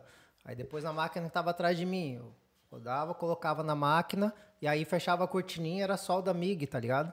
Zzz, e aí fechava, soldava e depois eu lixava ali a solda, via se estava tudo certinho, colocava numa paletina, tipo como se fosse um carrinho assim, e aí pegava o jacaré, macaqueava, colocava no. Esse que eu fazia o- das 8 da manhã inteiro. até as 10 e meia da noite. É que nem o filme do Charlie Chaplin lá. É.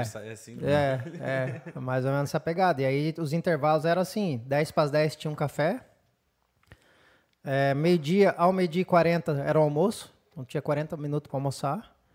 E 10 para as 3 tinha outro café, 10 para as 5 outro café de 10 minutos, 7 e meia outro café e 9 e meia outro café. Cara, é 12 horas de expediente. E aí pra você ir no banheiro, você tem que pedir pro teu chefe, tá ligado? Teu chefe vem. Tipo, tem chefe lá que é, é normal deles, tipo, dar tapa, tá ligado? Essas coisas. Caralho. Graças a Deus comigo nunca aconteceu, mas. Tipo, a gente via que. Porque se desse, ia tomar de volta. Aquele. Cara, é, tipo assim, é é porque assim, é uma Brigava com o parada. Jorginho, caralho, tá de sacanagem. Era uma parada assim que, que era muito louco, porque é você contra você mesmo, né? Você tá ali, cara. Você tá ali, tipo. Se tu não quer, alguém vai te substituir, Cara, então o bagulho não, é tu... e não tem como alguém te substituir. O que, que você vai fazer no outro dia? Sim. Não tem pra onde é- correr, Não, exatamente. Se entendeu? tu quiser ir, tu vai, mas o bagulho é por ti. É, é, e aí, cara, é, é muito louco, assim, porque eu trabalhava com bota de couro, calça de couro, jaqueta de couro, luva, boné, uma toalha molhada aqui, porque eu trabalhava com fibra de vidro. Tá ligado? Aquelas fibras de vidro que vai no teto do carro, vai atrás de geladeira, que coça pra caramba, que solta aqueles. Cara, meu pescoço aqui era só ferida no começo. E aí, quando não tinha nada pra mim fazer na prensa, eu ia abaste- abastecer container. Então, tipo, chegava o container, a gente ficava abastecendo o container lá na neve. Quando não tinha nada a fazer, eu ia para outra seção, que daí vinha o garaço, que é essa fibra de vidro queimada do forno. E aí tem um facão aqui no meio, você ficava abrindo a fibra. Ficava fazendo isso aqui o dia inteiro, abrindo fibra. Cara. E aí, cara, é- você chega no ápice da tua exaustão do teu corpo, assim, tá ligado? Você chega no ápice, assim, você fala, nossa, tipo. Só que. E também chega, tipo, no ápice da exaustão mental. Porque, cara, você fica fazendo aquilo ali o dia inteiro. Amanhã você vai chegar, vai.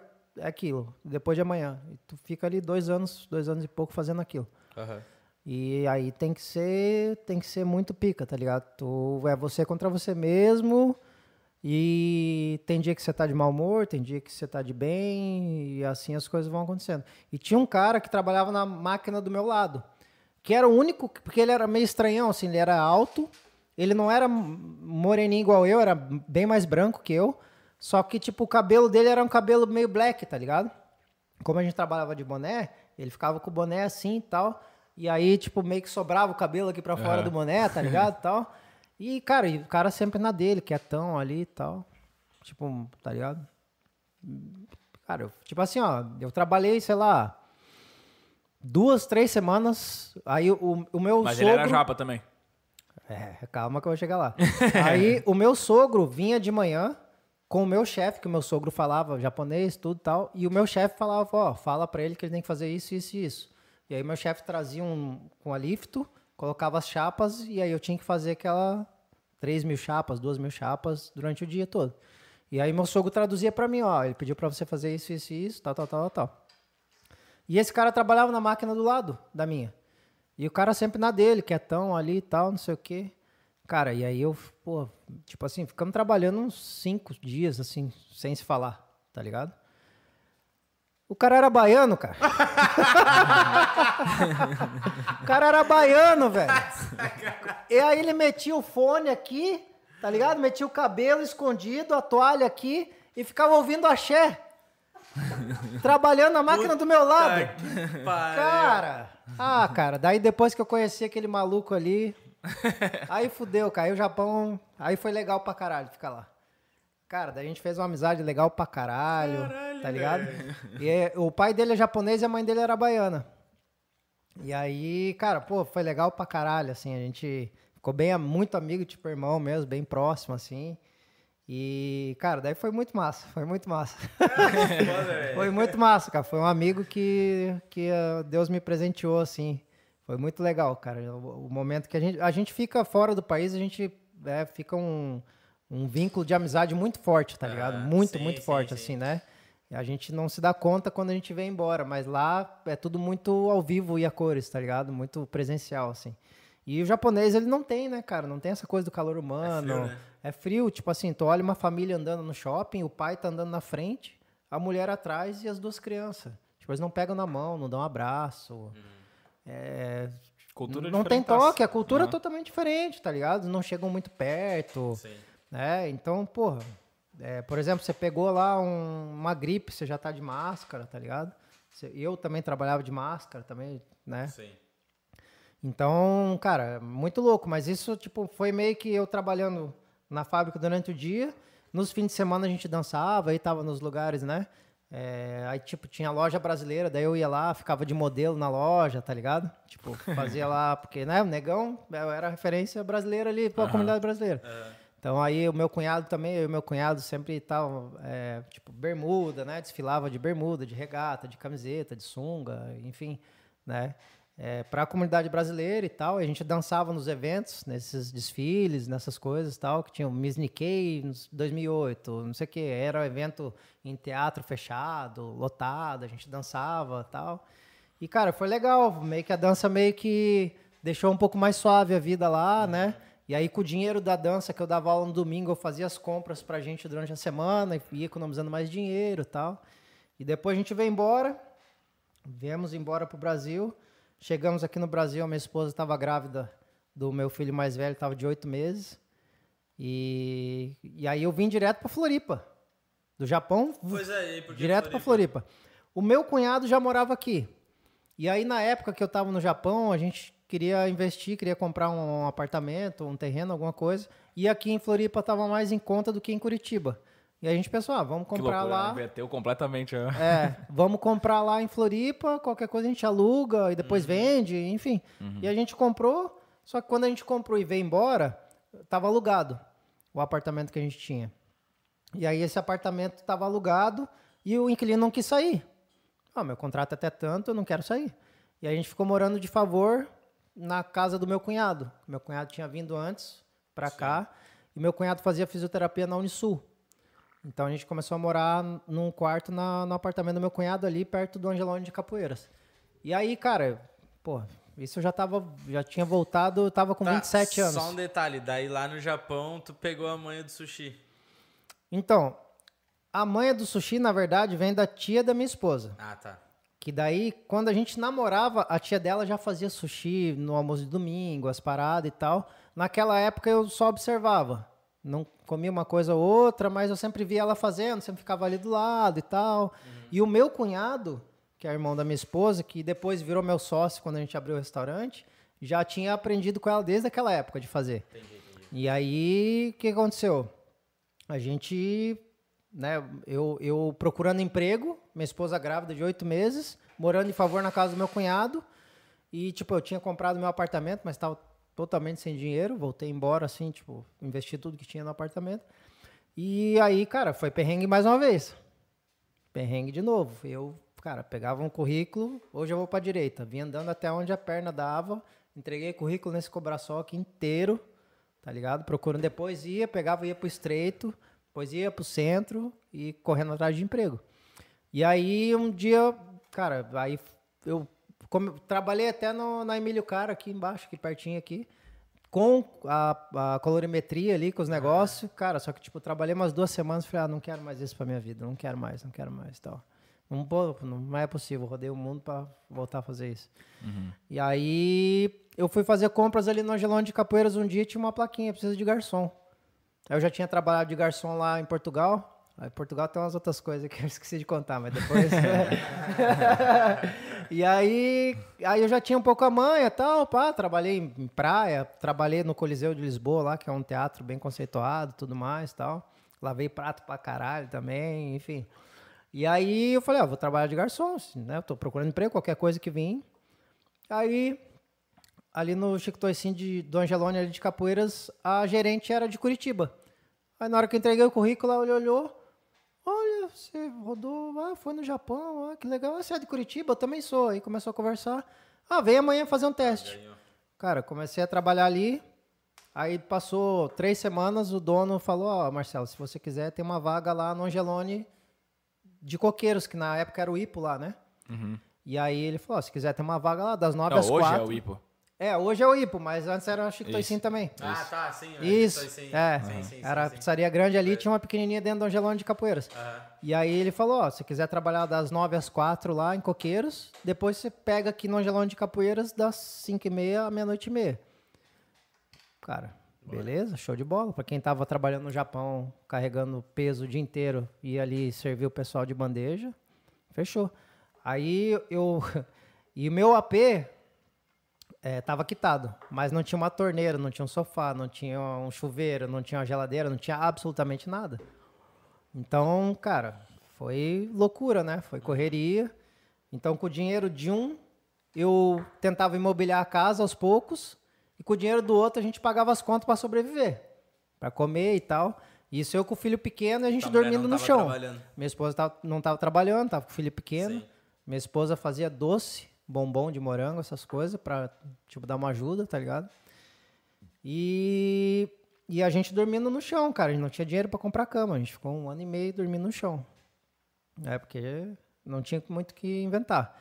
E aí depois, um ano e três meses eu trabalhei ali. Aí eu falei, falei pro meu cunhado um dia. Meu cunhado tava fazendo faculdade na Unisul de fisioterapia. E nos domingos eu ajudava ele a fazer as bandejinhas de sushi pra ele vender lá na, na faculdade. E meu cunhado já dançava axé aqui em Floripa. com Borog, Borog Banda, tá ligado? Meu cunhado tava envolvidão aqui, solteiro e tal, não sei o quê. E aí, né? Enfim, a gente fazia as bandejinhas na folga ali dele e ele levava na. O mundo dá umas voltas. É mano. muito louco. Ah, né, muito bizarro, muito bizarro, muito bizarro. E, e aí, essa galera do Baia Viva que eu tava lá em Portugal, é a galera daqui de Floripa, tipo, os- o Ricardo Bombom aqui, a Ah, galera, sei, sei, os parceiros da aí. aula, né? É isso, isso, pô. Enfim, aí ah, a gente vendia as bandejinhas, meu cunhado fazia, vendia as bandejinhas na faculdade e vendia os bombons também na faculdade, que a minha esposa fazia, tá ligado? E a gente foi imobiliando a casa e tal, não sei o que. Eu falei pro meu cunhado. Meu cunhado vendia cartão de crédito na época. Cidesk Club Card. Ligava lá, ficava me enganando as velhas, vendendo uns, uns negócios lá, enfim. Aí eu falei pro meu cunhado, cara, eu tô trabalhando de garçom pros outros. Eu não aguentava mais. Eu tava, eu tava acordando e dormindo pensando em coca, gelo limão, mesa 2, mesa 3. Porque, cara, é muito exaustivo mentalmente, né? Tu trabalhar das 9 às 4, pegava a bicicleta, subia aqui para Angelão de Capoeira, trabalhava das 5 e meia, meia-noite e meia, no outro dia das 9 às 4 e garçom é foda, não tem folga, de né? semana também. Tudo. Não tem direto. Tinha uma folga na semana e nem sempre batia um com o outro. Então, tipo, às vezes eu folgava de manhã e tinha que trabalhar de tarde. Ah, sim. Então, e quando eu vinha lá de Coqueiros, eu passava, sabe ali na, no Na final da via gastronômica né? ali? É, na esquininha ali tem uma pedra grandona ali. Ah, tá, tá, tá. Não, achei que ia falar da é, outra. lá no final lá, onde que a gente tá agora, né? Sim. Tem uma pedra grande bem em frente pro mar. Sim. E às vezes eu parava a bicicleta ali, cara, e ali eu rezava, eu agradecia, eu pedia, tá ligado? Dava um tempo pra cabeça, assim, pô, eu tava com meu filho pequeno. Então eu tava, né, na, na correria. E, cara, meio que resumindo, o meu cunhado se formou em fisioterapia depois, cinco anos depois, que a gente tava lá em Capoeiras, lá onde você conheceu, o Sushi. Ele era meu sócio na época, ele saiu da sociedade, abriu um estúdio para ele de fisioterapia, pilates, acupuntura, os negócios todos, que fica ali no Abrão, do lado da Harley ali, bem na sinaleira em cima ali. Aham, tá ligado. Ali, ó, o estúdio RKS é dele. Ele tá bem pra caramba lá no estúdio e tal. Eu fiquei com o restaurante, né? Foi indo ao longo do tempo. O, quando eu fui me mudar ali para Coqueiros, nesse ponto que a gente tá agora com o restaurante, eu fui e perguntei pro meu ex-chefe, que era o dono da Chicotoicinho, que ele tá ali, agora nós somos vizinhos, né? Perto também. Atrás. Uhum. Então, aí eu falei com ele e tal, perguntei, "Ô, você acha que o ponto é bom, você acha que vale a pena, tal, tal, tal. E aí, cara, foi todo um perrengue, né, de emprestar dinheiro em banco, do pai, de amigo, aquela loucura toda, e papapá, pra abrir o restaurante. E o seu Carlos foi um dos caras que, mais uma vez, Deus me abençoou aí. Ele falou, ó, você vai abrir teu restaurante? Então tá, vamos lá em casa amanhã. vai lá em casa amanhã. Fui lá na casa dele, ali em Coqueiros, ali, pô, cheguei na casa dele, né, puta mansão e tal. Ele falou, ó, entra ali na garagem e vê se alguma mesa e cadeira daquela ali vai te ajudar lá no restaurante. Todas as minhas mesas e as minhas cadeiras do restaurante são que eu ganhei do seu Carlos, que era o meu ex-patrão, tá ligado? E isso para mim é muito gratificante de falar, porque ele acabou se tornando um amigo, né? E, e, na época ele não queria que eu saísse de jeito nenhum, queria que eu virasse gerente e tal, não sei o quê, porque ele meio que né, presenciou toda essa etapa aí da, da minha vida e tal, da correria, viu que eu nunca desisti, tal, tal, tal. E hoje as minhas mesas e as cadeiras lá do restaurante foi tudo que eu ganhei dele de presente, assim, para mim poder abrir. Uhum. Senão também, cara, não tinha aberto, tá ligado? Sim. E aí foi aquela loucura, tal, pega dinheiro do banco, dinheiro do pai, de amigo e pá, pá, pá, pá, vamos abrir, vamos abrir, fechou. Abrimos o restaurante. Pá. Deu três semanas, veio... Porque que aconteceu? Abriu o restaurante, cara, pô, a gente já tinha nome na cidade, o pessoal já conhecia o Kotaka Sushi, tal, tal, tal, blá, blá, blá, blá. E a gente tava num lugar top, de frente pro mar, tal, tal, tal, não sei o que, todo mundo queria conhecer. Então todo dia era sexta-feira. Fazia fila para entrar. Então, pô, vendendo pra caralho todo dia. Pau, pau, pau, pau, pau. Veio a greve dos caminhoneiros. Ai, caralho. E aí, o que aconteceu? Eu já tava com todas as dívidas, os boletos, aquela loucura toda da obra. Que o cara se jogou para fazer dar certo. Porque, como eu disse pra você, não, não foi de privilégio de pai que eu ganhei. Ah, tá na moda, vou abrir um sushi, não tenho sim, sim. dinheiro, vou fazer Tudo isso raça. aí. Foi na raça, irmão. Foi no pelo ali, entendeu? E aí, fui lá, cara, abrimos o sushi, veio a greve dos caminhoneiros, a gente ficou 15 dias com o sushi fechado.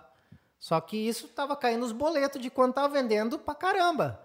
Então, tipo, boleto de peixe, disso, disso, de fornecedor, foi caindo nos 15 dias que tava fechado.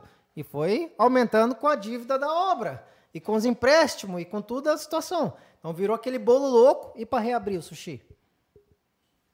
Cara, daí foi mais uma vez, Deus abençoando, o cara foi ali na, na correria, no sacrifício, tudo mais, papapá, papapá, papapá, minha esposa me ajudando, a família dela também pegando junto ali, dando apoio e tal.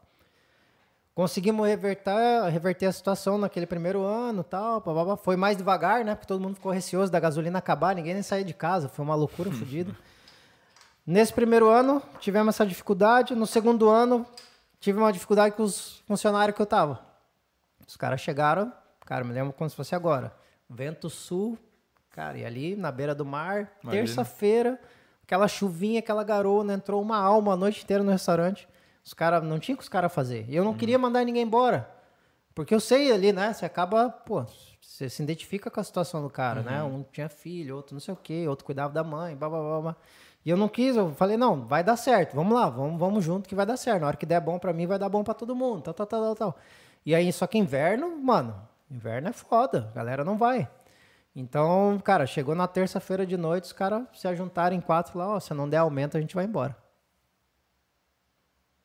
Deu, cara, vocês estão a noite inteira Porra, mexendo tu... no celular, porque não tem aumento. movimento, vocês é. querem aumento?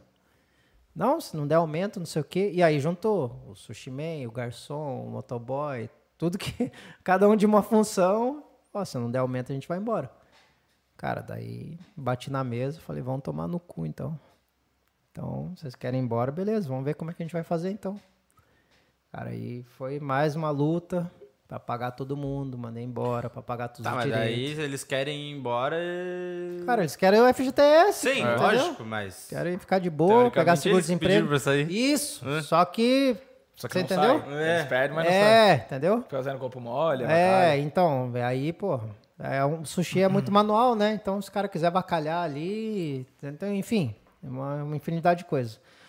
Aí o segundo ano foi essa luta aí para pagar todo mundo, para mandar embora, para não sei o quê, blá, blá, blá, blá. Aí o terceiro ano fomos presenteados com a Covid-19, né? Coisa linda. Então, cara, não podia trabalhar, tinha horário para trabalhar, não podia vender bebida. Tão de sacanagem, né? Sim. Porra, não podia vender bebida, não podia fazer isso, não podia aquilo, não sei o quê. E aí, mais uma vez, eu, para mandar os caras embora, porque daí não tinha trabalho. E não mandei ninguém embora, tá ligado? Fui segurando, segurando, segurando, segurando, segurando. E aí depois fecha o restaurante, vai lá eu de novo subir na moto, fazer entrega, porque não podia trabalhar com o restaurante, né? Delivery. Aberto. E aí foi pro delivery, eu mesmo subia na moto, fazia as entregas de novo, fazia a correria toda, pá, pá, pá, pá, pá, pá. E estamos aí se arrastando aí pro quase terceiro ano de pandemia. Né? As coisas não tão fáceis e tal, mas, enfim, Deus vai, vai provendo aí. Mais uma vez, estamos passando esse processo aí para Se reinventando mais uma vez. Tá aberto. poder- Tá é aberto, tá tá, lá aberto. com a porta aberta. Tá, Tá, mas pessoal... nesse meio de pandemia aconteceu umas coisas diferentes contigo também, né? Porra, nem fala. aí o que aconteceu? É, aí eu tava ali com o restaurante, tal, tal, tal, cara, mas é isso, né? O que eu sempre falo, né? É, até quando eu conheci o. Meio que mudando aí, pulando um pouquinho de etapa, quando eu conheci o Daniel Alves. é, Como que tu conheceu o Daniel Alves? então, o Daniel Alves, cara. Não conhece o fui- Daniel Alves da noite pro dia? É, não, é assim, não encontra ele ali, né? Não encontra ele ali na esquina. Então, cara, o Daniel Alves, eu conheci ele é, agora nessa última etapa aí que ele veio para São Paulo e tal, né? Foi num evento da Futebol, Aham. Né? A gente tava lá em São Paulo e tal. E eu, cara, desde, tipo, desde que ele tava no Barcelona, assim, eu era muito fã dele, tá ligado? Não do, da- do jogo, do em si. Da história do cara. Mas da história É, do história cara, fodida tá ligado? Pô, do jeito do cara. É. Capinava a roça lá e. Cara, tipo Ah, assim, da é. simplicidade, tá ligado? Que o cara transmite ali. Eu sempre fui muito fã dele. Da, perso da pessoa dele, da personalidade. Uhum. Claro que, lógico, do, do futebol não tem o que falar. O cara, né? Acho que é o, ele foi eleito aí o que mais ganhou no futebol, né? O cara ganhou de tudo na vida. Então, o título é com ele. E, e aí, a gente. Eu cheguei lá no evento Futebol, pô, Daniel Alves, Denilson e o Gabriel Gubela. O Gabriel eu já conhecia, porque a gente já era, né? Já era amigo e tal, não sei o quê. Mas também não tinha tanta intimidade com, com o Gabriel igual tenho hoje, assim, né? Com o Gubela. Pô, meu irmãozão.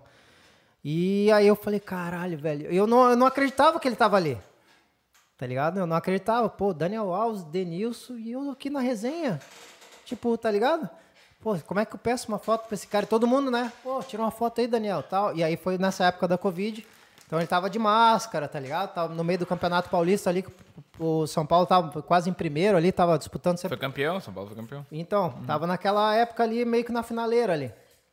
E aí tava Djalminha, é, enfim, né? Uma infinidade de caras ali, Caio Ribeiro, comentarista da Globo, Fred do Desimpedidos, cara, enfim, não vou citar mais nomes, né? Já entenderam a, a pegada. Sim. E eu ali no meio, né?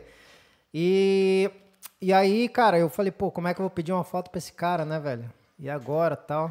E aí você fica constrangido, porque, pô, é um cara que você não sabe nem chegar, tá ligado? Mas não é porque é o Daniel Alves. Claro que, pô, ele ia chegar, ô, vamos tirar uma foto? Vamos. Mas é porque, pra mim, ele ficou muito gigante, tá ligado? Na hora, assim, pô, o Daniel Alves, cara. muito significava mais. muito, tá ligado? Tipo, pô, é... é, até aquele episódio que ele teve com racismo lá, que os caras jogaram a banana no campo, o bicho foi lá, pegou Comeu a a banana, banana. foi lá, comeu a banana e bateu esse canteio, tipo, foda-se, tá ligado? Uhum. Isso pras coisas que eu passei na minha experiência, tipo, você fala, caralho, o cara me representa, sabe? Uhum, E. E aí, cara, foi e tal, nem vou, nem, nem vou pedir foto, tá ligado? Tipo, porque eu tava deslumbrando o momento ali, não tava. Por mais que o cara nem falou comigo, só de eu estar ali perto do cara eu já tava emocionado. E aí eu tava assim, encostado e tal. Aí daqui a pouco, daí o Gubela chegou assim, me abraçou. E aí, tio, tá quietinho aí, pô? Bora, pô. E aí já tinha acabado o evento, a gente tava ali na resenha, o Dodô do Pichote tava cantando, tá ligado? O Dodô também depois, pô, sem palavras, irmãozão assim, não tem nem o que falar. Rolezinho pica, então. Porra. e aí o Daniel, daí o, Gubela me abraçou e me puxou pra roda. Daí tava, tipo, eu, o Denilson, Djalminha, o, o Daniel Alves, é, o Caio Ribeiro e tal, e eu ali, né, na roda dos caras, vou falar o quê, né? E os caras ali resenha, e pai, contando história, tal, tal, tal, tal, tal, tal, tal. E aí, depois a gente, a galera confraternizando ali, depois a gente foi pra dentro lá da, da, da Tessante, até essa, a marca aqui da, do Gabriel, que o, o- a, a arena da Foot Table lá em São Paulo é, fica no, no escritório da Tessante Mafia, que é um outro empreendimento do Gabriel. Pode crer. E aí a gente foi lá pra dentro e pagode, né? Tuc, tuc, tuc, tuc, Pagode e tal, não sei o quê. E eu ali, eu, daí daqui a pouco eu de pé aqui, o Daniel tocando tantã. Ele olhou pra mim, senta aí, pô, senta aí. Tal, não sei o quê. Cara, sentei ali do lado dele, acabou o pagode.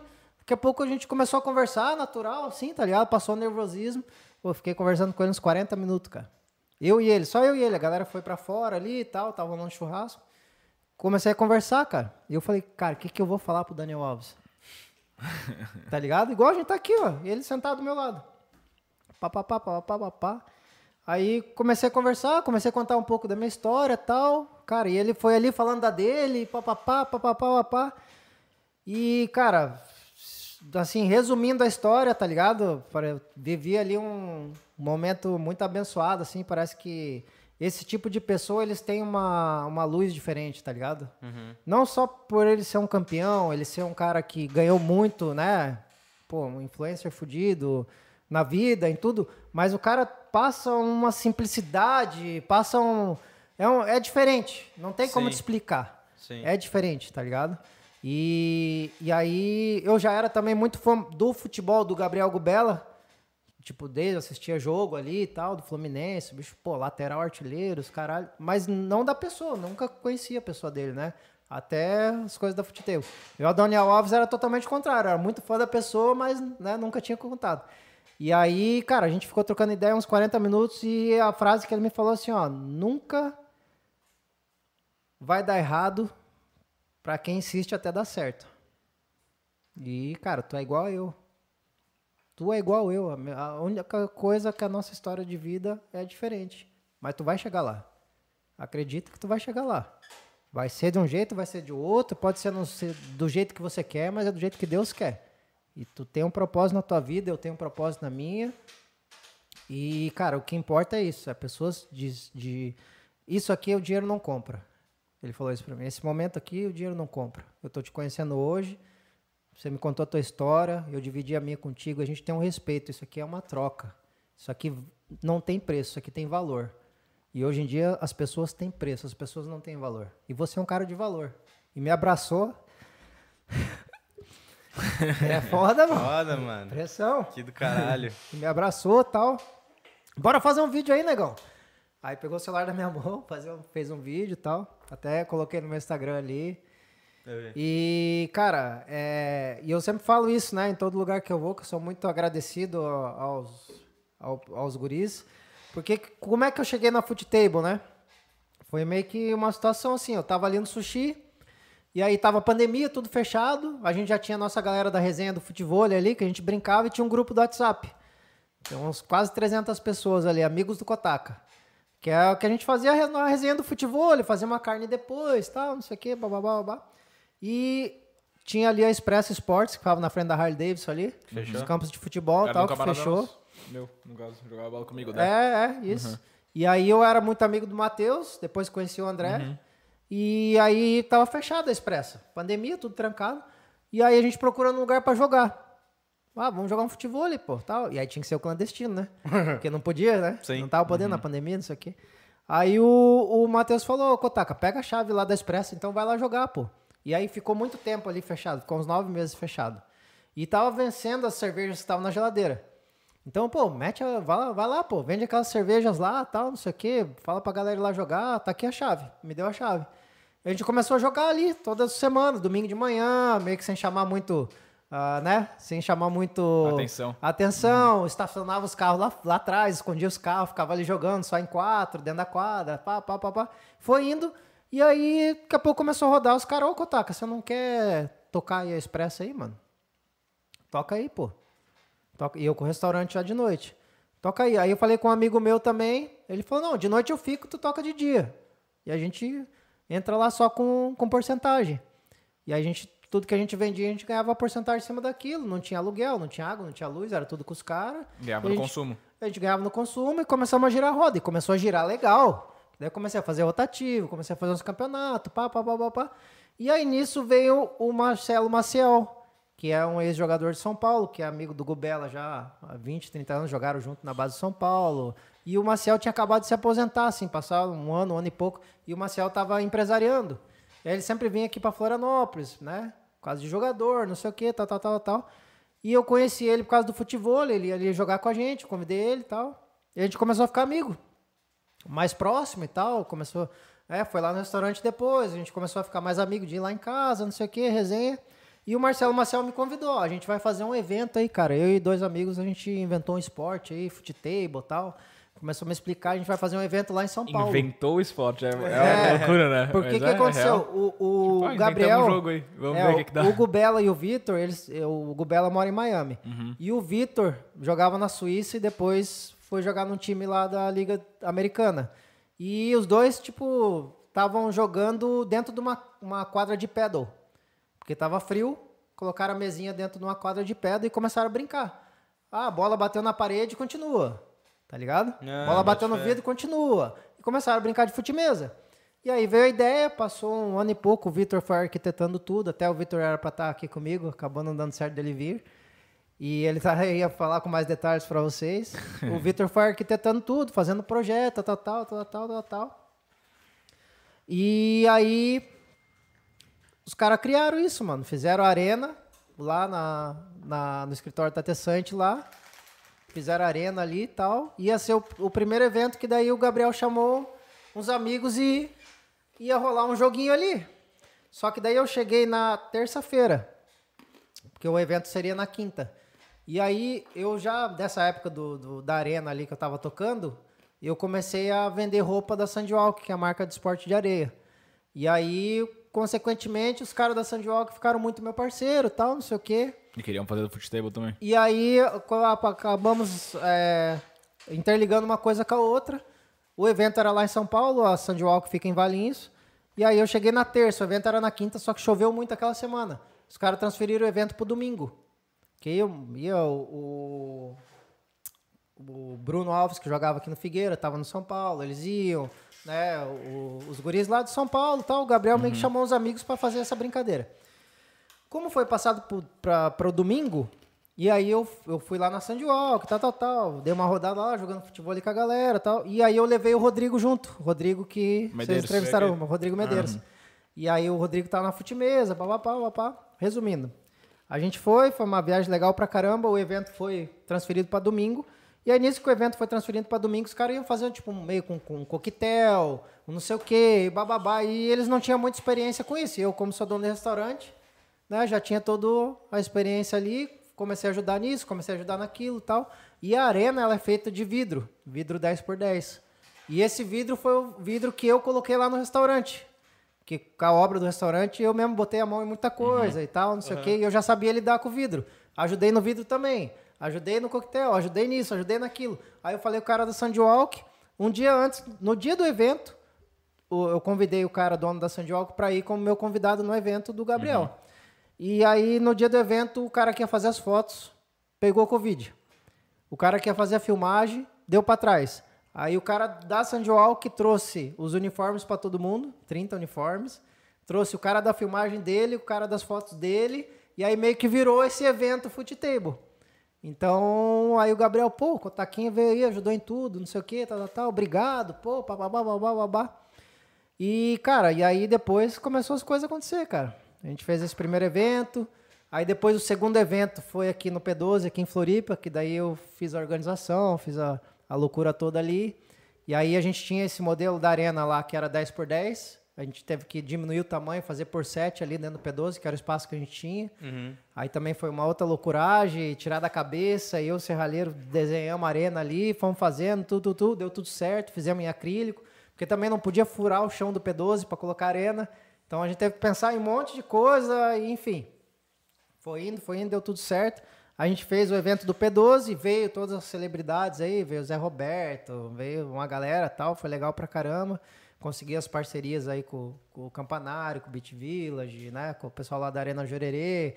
Porque assim, não é só trazer os caras. É Ah, trazer os Os caras. caras tem que comer, tem que dormir, Tem que tem, comer, que, tem que, dormir, andar, tem que andar, tem que se divertir. Então, né, foi toda uma situação que foi tudo muito legal, deu tudo certo. Depois a gente fez em Laguna, E tu vai fazendo contato com todo mundo também, né? também, a network, né? Fizemos em Laguna, depois fizemos em, em São Paulo, né? Que foi a última etapa agora. E agora, semana que vem, chegamos ao assunto futeteiro. e agora, Chegamos semana em que Floripa. vem, chegamos em Floripa de novo. Fizemos um evento de divulgação ali dentro do Floripa Shopping. É, cara, foi uma loucuragem, né? Porque até então. Quase quebraram a vitrine da Vivara. Cara, até então. Aí tu ia ficar fudido. É, cara, porque foi o seguinte, foi toda uma situação que foi meio que um telefone sem fio, assim, né? O cara que tava falando com a gente tava é, representando o shopping e pro shopping ele tava representando a gente. Então, meio que ele aprovava umas coisas que não tinha nem pé nem cabeça, a gente tava... Ele vendia uma coisa pro shopping que não era o que a gente ia entregar e a gente tava, tipo, pô, o shopping vai fazer isso? Vai. Ah, o shopping tem isso, isso, isso. Tem. E aí chegou lá no dia. Tinha porra nenhuma. Tinha porra nenhuma. E aí eu fiquei, cara, das seis e meia da manhã, porque daí eu fui com o pessoal da montagem já, pra montar a arena, fazer o negócio todo, pra, né? Pra supervisionar, pra ver se tava tudo certo. E o shopping tem que montar até as 10, abre o shopping às 10. Cara, era 10 e meia, a gente com parafusadeira. Zzz, zzz, zzz.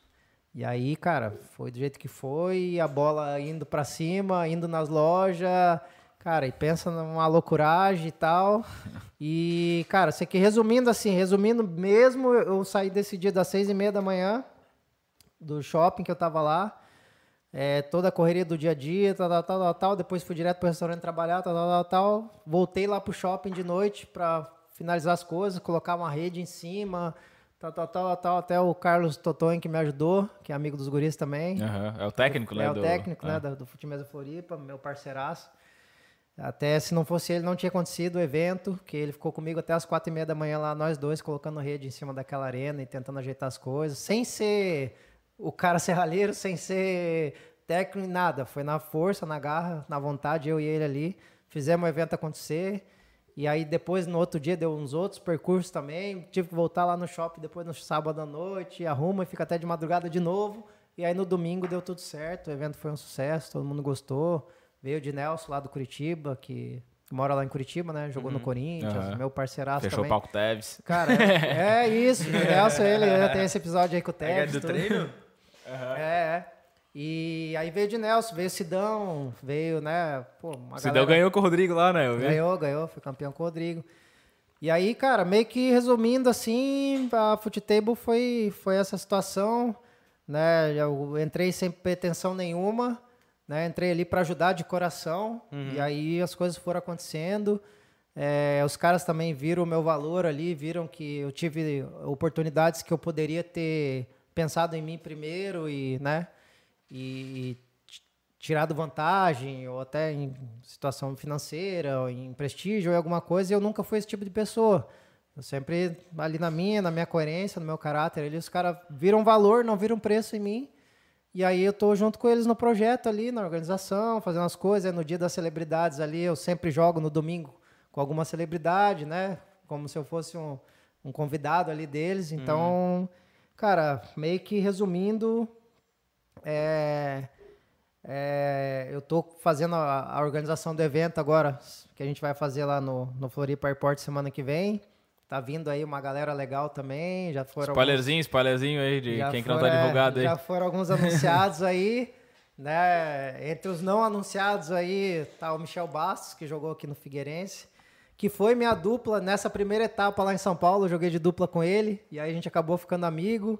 É, consequentemente, essa última etapa que a gente teve, eu tava lá em São Paulo, e aí foi aniversário dele, me chamou pra ir no aniversário dele lá na casa dele. Da hora. E, cara, é, é- são as coisas assim que, que eu nunca imaginei, né? Que a gente não deslumbra, né? Sendo, ah, pô, quero ser amigo do boleiro. Não, você não deslumbra isso.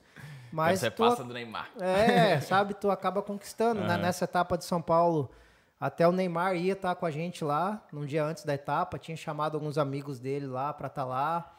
E aí, pô, a gente deixou tudo pra receber ele, né? E aí acabou não se concretizando de conhecer ele ainda, porque ah, ele tinha que ir pra Espanha já na mesmo dia à noite, aí ficou um pouco apertado a agenda dele, ele acabou não aparecendo. É, mas, cara, resumindo, é, é isso, cara. É, é um, assim, pra mim, é uma satisfação muito legal estar com os caras.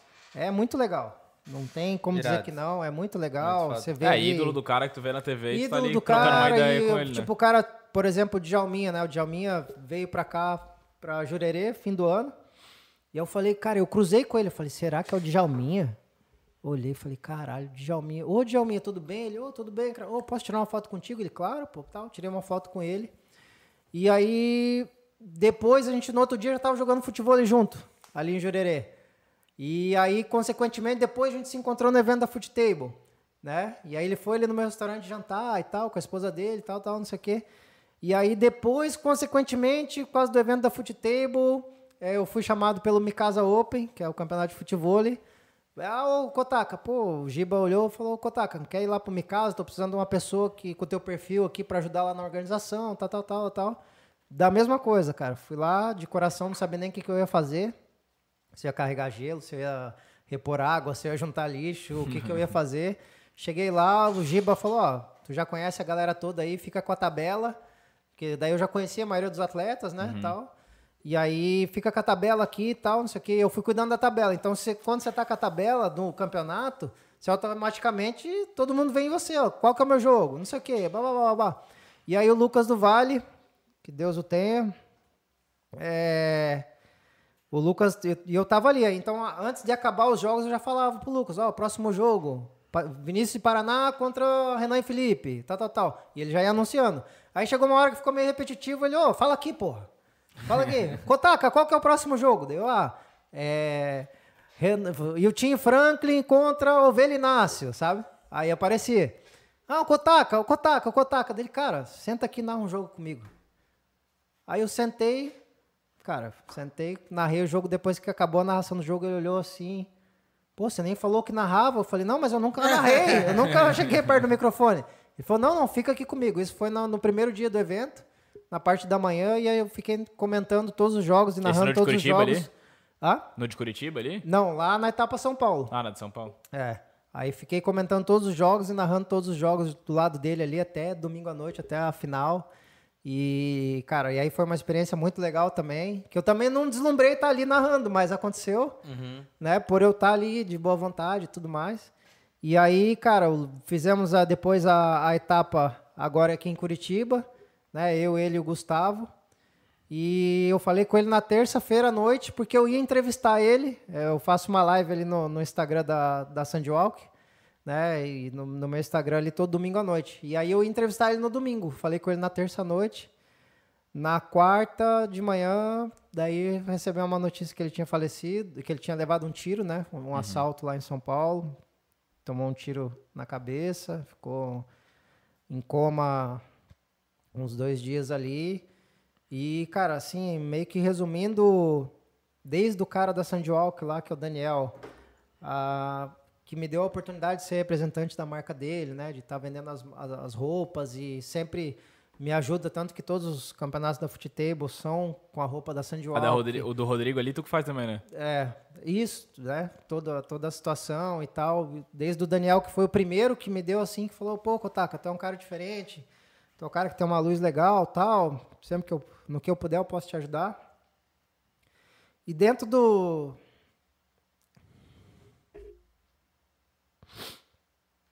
Dentro do... Cara, você falar pra mim, ah, quem que é o Kotaka? O Kotaka é o dono do restaurante ali, que tá ali todo dia atendendo o pessoal. Tá ali batalhando pelo, pelo sustento da família dele né? Um cara, um cara do bem, um cara batalhador que, que resumindo, vem, vem acontecendo essas coisas na vida dele. E, e desde o Dani que me deu a primeira oportunidade de estar revendendo as, as roupas dele, os negócios e tal, fui, fui conhecendo essa galera do futebol, né? Eu não sou atleta de futebol, eu não sou o jogador, eu não treino, eu não dou aula, mas tu falar ah, quem que é o Kotaka, dentro do mundo do esporte ali, a galera. Todo mundo sabe. E alguém, se não souber, alguém vai falar, ah, aquele cara lá que narra, aquele cara lá que é gente boa, aquele cara lá que tem os restaurantes, aquele cara lá que ajudou o fulano. Então isso aí é remete muito ao que o Daniel me falou, né? Que uhum. é você ter valor, fazer coração. Foda. E Deus está vendo, né? Então a gente. O Daniel, o Gabriel, o Gubela, o Vitor, o Maciel, a gente meio que vira uma família, né? Que a gente vai. Não é só o evento, acabou o evento, tchau, né? A gente se fala duas, três vezes por dia, né? Então a gente tá sempre conversando, né? Tô doente, não tô legal, minha esposa não sei o quê, tal, tal, tal, tal, tal. A gente conhece uns a família do outro, a gente tem uma proximidade, uma amizade muito legal, a gente quebra o pau direto, né? Se, se xinga, se abraça, mas em tudo em prol da coisa acontecer. Então é um projeto novo, um projeto que né, já deu muito que falar, né? Foi um boom assim do ano no meio da pandemia, a gente está sendo muito reconhecido, tem marcas junto, a gente agora as coisas liberando, a gente também com o presencial, para a galera poder assistir os jogos, né? Uhum, tem toda uhum. uma situação, tem várias coisas acontecendo. E é isso, cara. Meio que resumindo, a gente está aí semana que vem, lá no Floripa Airport. É, é, de 21 a 24, começa na quinta-feira, vai ter lá um free to play pra galera conhecer a arena, jogar, tal, tal, uhum. tal, tal. E aí no sábado e no domingo, no sábado a gente vai ter o campeonato da rapaziada, dos atletas. Vou jogar lá, vou jogar no sábado. É isso, é isso. Vai ter a galera. vai ter a galera lá no sábado jogando e no domingo tem o campeonato das celebridades, que daí são esses convidados que vão vir aí. Não posso falar muitos nomes, mas vai estar tá aí André, André Santos, Amaral, Michel Bastos, Felipe Pior, é, Gabriel Gubela, Negrete. Negrete. Negrete também, cara, foi outro cara também que tem uma luz muito diferente, é um cara do bem demais, assim, um ser humano incrível. A gente olha ali nos videozinhos aquela resenha dele e tal, mas quando você para pra conversar com o cara, o cara só fala de Deus, só fala de coisa boa. Uhum. Um cara sensacional. Não é meu amigo, amigo, mas lógico que ele sabe quem eu sou, ele, né? Uhum. E a recíproca é a mesma, a gente sempre se encontra nos eventos, ficamos lá no, em São Paulo no mesmo hotel, tomamos um café da manhã junto, a gente conversou bastante, ficamos muito junto lá. Até nessa última etapa eu tive mais proximidade com ele, com o irmão dele também, com a galera lá. E, cara, é isso, cara. Meio que resumindo, é... tem umas outras histórias aí que a gente deixa para uma próxima. Para parte 2. É, pro bônus, dois. né? Vamos vender bônus. O, o bônus. Mas, cara, graças a Deus, assim, só tenho a agradecer hoje, né, pelos amigos que eu tenho. É... Posso falar que, que venci, né? Porque o vencedor é aquele que vence a dor, né? Então, cara, eu sou me considero, me considero um cara vencedor. O é, que, que é o sucesso para mim, cara? O sucesso para mim é poder olhar no olho do meu filho, ele ver que eu tô dando um exemplo é, parecido, né, com o que eu tive do meu pai. O sucesso para mim é poder é, tá com a minha esposa há 20 anos, 14 de casado, né? Então, isso para mim é um sucesso, porque a gente sabe que é... Não tem, né, irmão? Não tem meio que como resumir isso em palavra bonita, porque o diabo é foda, né? O diabo, ele. Se você é um cara que, que, que tem um problema com, com álcool, ele não vai te oferecer dinheiro, ele vai te oferecer o álcool. Né? Se você tem um problema com mulher, ele vai te oferecer uma mulher bonita na tua frente. Se você tem problema com dinheiro, ele vai te dar uma facilidade para você pegar um dinheiro de uma forma errada. E, cara, você construir sua vida é, em pilares né, de, de, de caráter, de, de propósito, de posicionamento. Então, isso para mim é o que eu. É, esse é o meu sucesso, esse é o que emana da minha pessoa. Né, ser uma pessoa do bem, ser uma pessoa que olha no olho, que se faz presente, porque a gente vê muita coisa, ainda mais hoje nesse mundo digital aí que a gente está, né, de, de uhum. internet, coisa até sou meio meio verde nessa situação, e agora que eu estou começando a usar mais Instagram, meu pessoal e tudo mais botar mais a cara também no Instagram do meu restaurante e tudo mais, estou aprendendo um pouco. Mas a gente vê que as pessoas não estão presentes, né, cara? A gente vê família jantando aí. Eu lá no meu restaurante mesmo vejo, cara. Imagina. Você vê a criança com o celular na mão, a mãe com o celular na mão, o pai com o celular na mão, e estão ali jantando, mas ninguém tá ali. Não, ninguém tá presente no momento ali, uhum. né, cara? Eu vi uma foto esses dias do, da torcida do Manchester comemorando o primeiro gol do Cristiano quando Porra, ele voltou claro. agora. Cara, tem assim, ó, vamos supor que tem 50 pessoas, tem 49 com o celular filmando uhum. e um cara olhando assim, tá ligado? Tipo, porra, quem que viveu o momento? É o é. cara que tá olhando ali. É, e hoje tá muito. Tá muito raro isso, né, cara? A pessoa que se faz presente, a pessoa que se dispõe a ajudar a outra.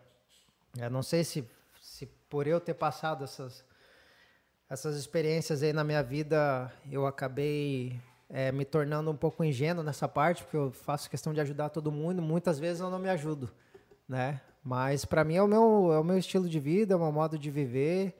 E eu sei que Deus vai sempre prosperando a minha vida de uma forma ou outra, não é do jeito que a gente quer, é o propósito que ele tem ali pra gente. E é isso, cara.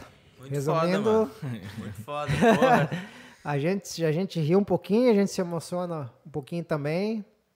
Mas a vida é isso, né? Esse equilíbrio aí de de estar tá entre... Ah, foda pra caralho ver uma história assim, pô, história de vida tua, foda. É. Pô. Eu acho, pelo menos, né? Acho massa Quem pra caralho. que ia ser só table. É. é. Volta início, pai, é. que tem história. É, é, cara. E assim, eu, eu pretendo né, escrever alguma coisa, porque, cara, é, é bagagem, tem que escrever, né? velho, tem que é, escrever. fazer talvez um e-book, alguma coisa, escrever alguma coisa lá, vão acompanhando lá no nas redes sociais lá. Com certeza, quando né? lançar, vai voltar. Com certeza. Né? E, e dizer um pouco também, porque hoje se eu falar para você, ah, pô, Marcelo, você vai pro digital.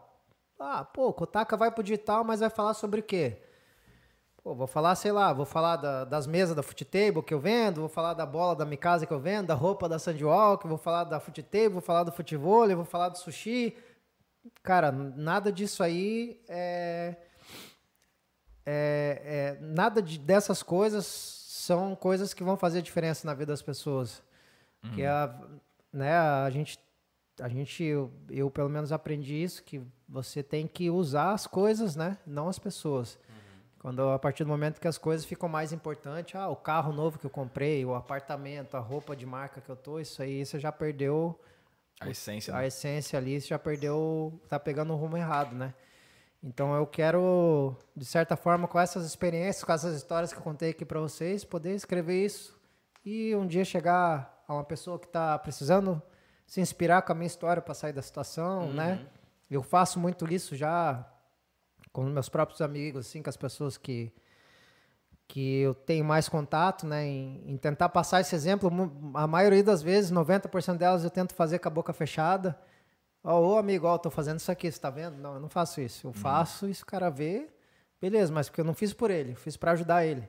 Sim. É, então, é, é isso, cara. Resumindo. História foda, é... é isso. Cara, deixa eu te perguntar só um detalhe: como é que tu tá de tempo? Só pra tá, gente finalizar. Já tô então, né? né? então eu, tenho, eu tenho que trabalhar no restaurante tá daqui a pouco, hora, né? Tá é. Mas dá, dá, dá pra gente falar tá. mais uns 15 minutinhos é aí, a gente tem, minutos. Não, porque vou fazer o nosso quadro. É, não, então, pra fechar, pra, é, fechar. Pra fechar. É. A gente tem um quadro aqui que a gente faz, que é um quadro de sim ou não, assim. Uh -huh. Tá? É, deixa eu puxar aqui. Tá. Daí mandaram ali as perguntas e tal. A gente também dá uma filtrada, às vezes dá uma incrementada em uma ou outra. Mas como é que é o, como é, que é o quadro? A gente tem três perguntinhas aqui de sim ou não. E ou tu responde, uhum. ou tu experimenta uma cachaçinha do nosso patrocinador. Putz, eu vou trabalhar Vai como? Trabalhar. Não, mas é, mas é. vambora, vambora. Não, mas é de banana, é fraquinha, é fraquinha. Demorou. É bem docinha. Tá? Demorou. Enche aí então, ó. Daí é. ou tu, é um, ou tu, ah, se quiser responder, se quiser responder, responde. Ah, daí não toma. Não, não é, daí não, não toma. Tá, se não quiser responder, tu escolhe um copinho ali. Fechou. Beleza? É bem docinha, é fraquinha, não se preocupa não que Vambora. vai dar suave. É, Não, tem que responder na lata, tá? Na lata. Todas, é todas de. Tu escolhe um ou outro, beleza? Tá então vamos lá. Primeira, ó. Futevôlei ou futebol? Cara. Pegou, porra, já primeiro já foi uma pedrada, pô. É porque são duas coisas totalmente diferentes, né? Assim, uhum. porque no futebol eu organizo, não sou atleta, não tem aquela coisa, brinco, né? Mas o futebol eu já gosto de jogar mais. Então, futebol. Aí, ó. Toma, respondeu. Essa aqui é essa aqui tu, tu vai se incomodar em casa. Ah. Vida do axé ou vida de casado? Não, sempre, essa é mole, pô. 100% vida de casado, 100% vida de casado. Porque, é, como eu falei pra você, você, é muito fácil você conquistar uma mulher na balada, né? Ah, ficar com uma gatinha, pá, pá, muito fácil. Agora o problema é conquistar essa mulher 20 a vida anos. toda, é. E aí, nisso aí, por enquanto, eu tô, tô Tô indo bem. E a última aqui é boa também. Essa aqui eu quero ver se tu vai responder ou se vai ficar, pra, vai ficar na cachaçinha. Ah. No Table, Rodrigo ou Gubela? Cara, eu sou mais o Gubela. Por quê? Vou te explicar. É até um pouco. É, é... Vai trabalhar sóbrio, hein? Não Tomou é, nenhuma. É, é, é, um, é, porque assim, ó, o Rodrigo, ele. No, no Table, né, como atleta. Ele é um baita do atleta, pô, meu amigo de coração, não tem o que falar. Assim, os dois são muito meu, meu, meu amigo, assim. Né, eu vejo o Rodrigo né, novo, conquistando bastante coisa, ele sabe onde, quer, onde que ele quer chegar. Né? Eu, particularmente, é, sou muito próximo dele porque a gente viajou junto, que a gente se conhece daqui, a gente é muito amigo e tal.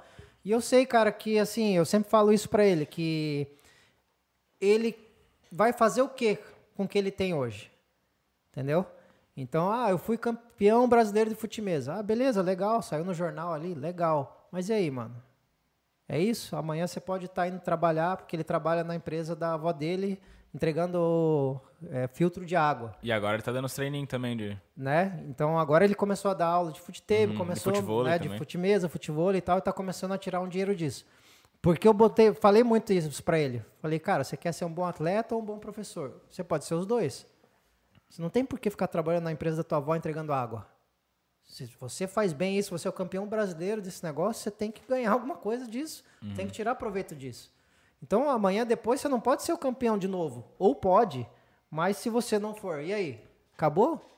Volta a entregar água e deu? Uhum. Então, tipo, ele tem uns altos e baixos psicológicos e tudo mais, a gente sempre conversa bastante e, e, e, eu sempre tento apoiar ele muito nessa parte da minha visão, com a minha experiência, com as pessoas que eu conheço, que eu posso agregar para somar na vida dele. E dentro da Foot Table ele ainda, pô, ganhou, beleza, foi lá, foi lá na etapa São Paulo e ganhou tudo. Tudo que ele jogou, individual ele ganhou, dupla ele ganhou, Feminino. tal, tal, tal, tal. Mas comparando ele com o Gubela, dentro da Foot Table é aquele negócio, tipo assim, o Gubela não tem obrigação de ganhar, não tem obrigação de ser melhor que ninguém. Ele já inventou o negócio, cara. Uhum. Como é que você não tem como comparar? E já ganhou várias vezes também. Já ganhou várias vezes também. O cara que inventou o negócio, saiu da cabeça dele. Então, o cara é um ex-atleta de futebol.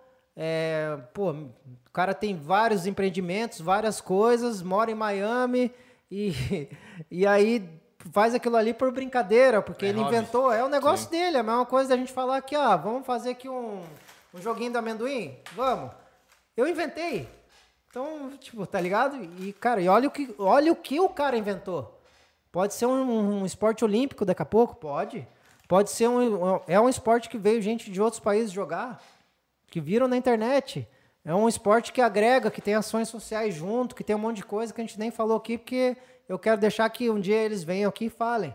Né? Porque uh, o mérito é deles, não é meu. É o Gubela, o Gubela, tá me enrolando aí, Gubela. É, sabe? então, pô, é, é, assim, não dá para comparar uma coisa com a outra. Eu fico respondendo a tua pergunta, fico com o Gubela porque o Gubela zerou o joguinho. Uhum. É o rei da futebol, não tem. Ele pode perder uma partida ou outra pro Rodrigo, ou pro fulano, ou pro ciclano, mas, cara, ele é o rei do negócio e é um cara que eu tenho muita gratidão por estar envolvido nesse projeto com ele também. E não tem muito que. Pô, primeiro como... convidado que não tomou nenhum. Não tomou nem o primeiro. Primeiro, verdade, primeiro. Cara. Diz Respondeu isso. todos. Verdade. Diz isso. Top, é irmão. Isso. Não, cara. Vou tomar um, vou tomar um golinho. Ah, toma aí, é toma aí pra experimentar. É bom, é bom. Uma Bora. Então. Vamos passar em branco. Bora, coisa eu linda. Eu não sou muito de, de apologia a álcool e coisa arada, mas. É gostosa, é gostosa. Cara, é um, é, eu sempre digo assim.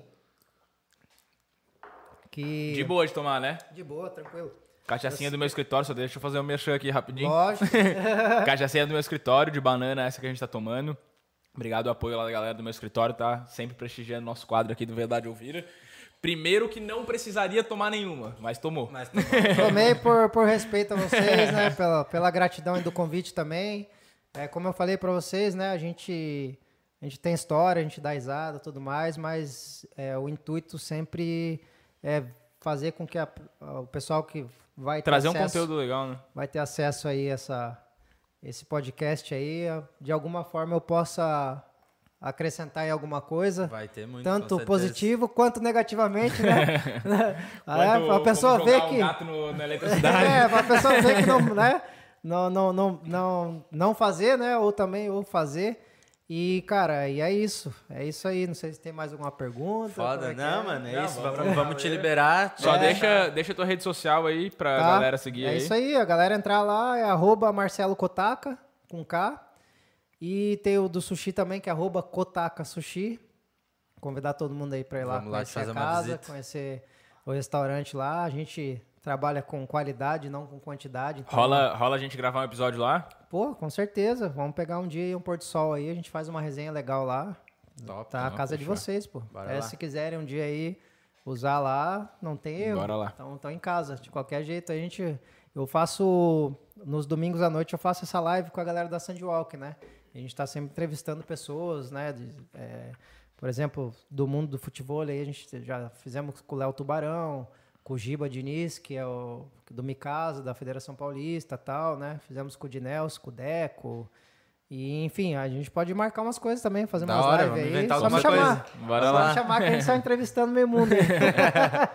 Fechou, cara. Muito obrigado aí pelas, pelas histórias e pela, por aceitar o convite. E vamos se encontrar aí. Com Vamos certeza. O William tomar um pau lá no Com no sábado. certeza, não. Nossa, domingo que não, vem não, Vai jogar com a Marina, né? fazer- a gente não, tá não, junto. Troquei minha dupla. Trocou? A Marina Uh! vai ter campeonato de. Ah, de pode crer. Já jogar com a Marina, sabe a Aham. Marina? Do- Sim, sim. aham. É, mas vai ter jogo do Figueira lá, daí ela não vai conseguir jogar todos os jogos. Não, Mas a gente- vir com uma boa, que era treinada por mim. Eu era técnico, Ah, né? é? Bruna de Melo? Não, não. Ainda não. Bruna Melo. Vamos, vamos lá. Domingo que vem a gente tá lá. Fim de semana que vem, né? A gente tá lá Bora no. Floripa Airport. Esperamos todo mundo lá pra gente...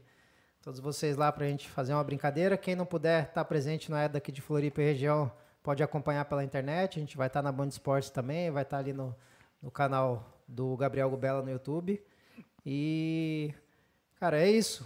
É, satisfação em estar com vocês aqui. Momento abençoado, como diz o, o Amaralzinho. né? Momento abençoado. Eu fico muito muito feliz e, e cara, e você é aquela situação que eu falei, né? Você ter valor é uma coisa, você ter preço é outra.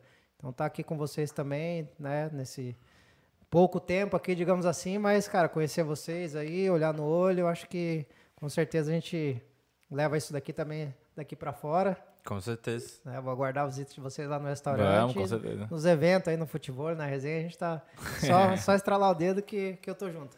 Fechou, então. Da hora, irmão. Muito obrigado. Galera que acompanhou a gente aí até agora, muito obrigado. Se inscrevam no nosso canal, deixa o like aí também, divulga o vídeo aí do Kotaka, história é foda pra caralho pra todo Tem o mundo. meu canal lá também, que é arroba Marcelo Kotaka. No YouTube? Tem no YouTube ali, Então tem acho também. que 12 inscritos, que é a minha família. Mas a galera que vê alguma, quiser ver alguma coisa de resenha ali, do futebol, da futebol, tem uns Boa. Videozinhos legais lá, E bastidores segue a lá. gente também lá, né? Então, no Instagram também, Pedro Garim, Will Baruch, Boteco PDC. E até a próxima. Valeu, rapaziada. Terça-feira tamo de volta. Show. Valeu. Valeu, obrigado.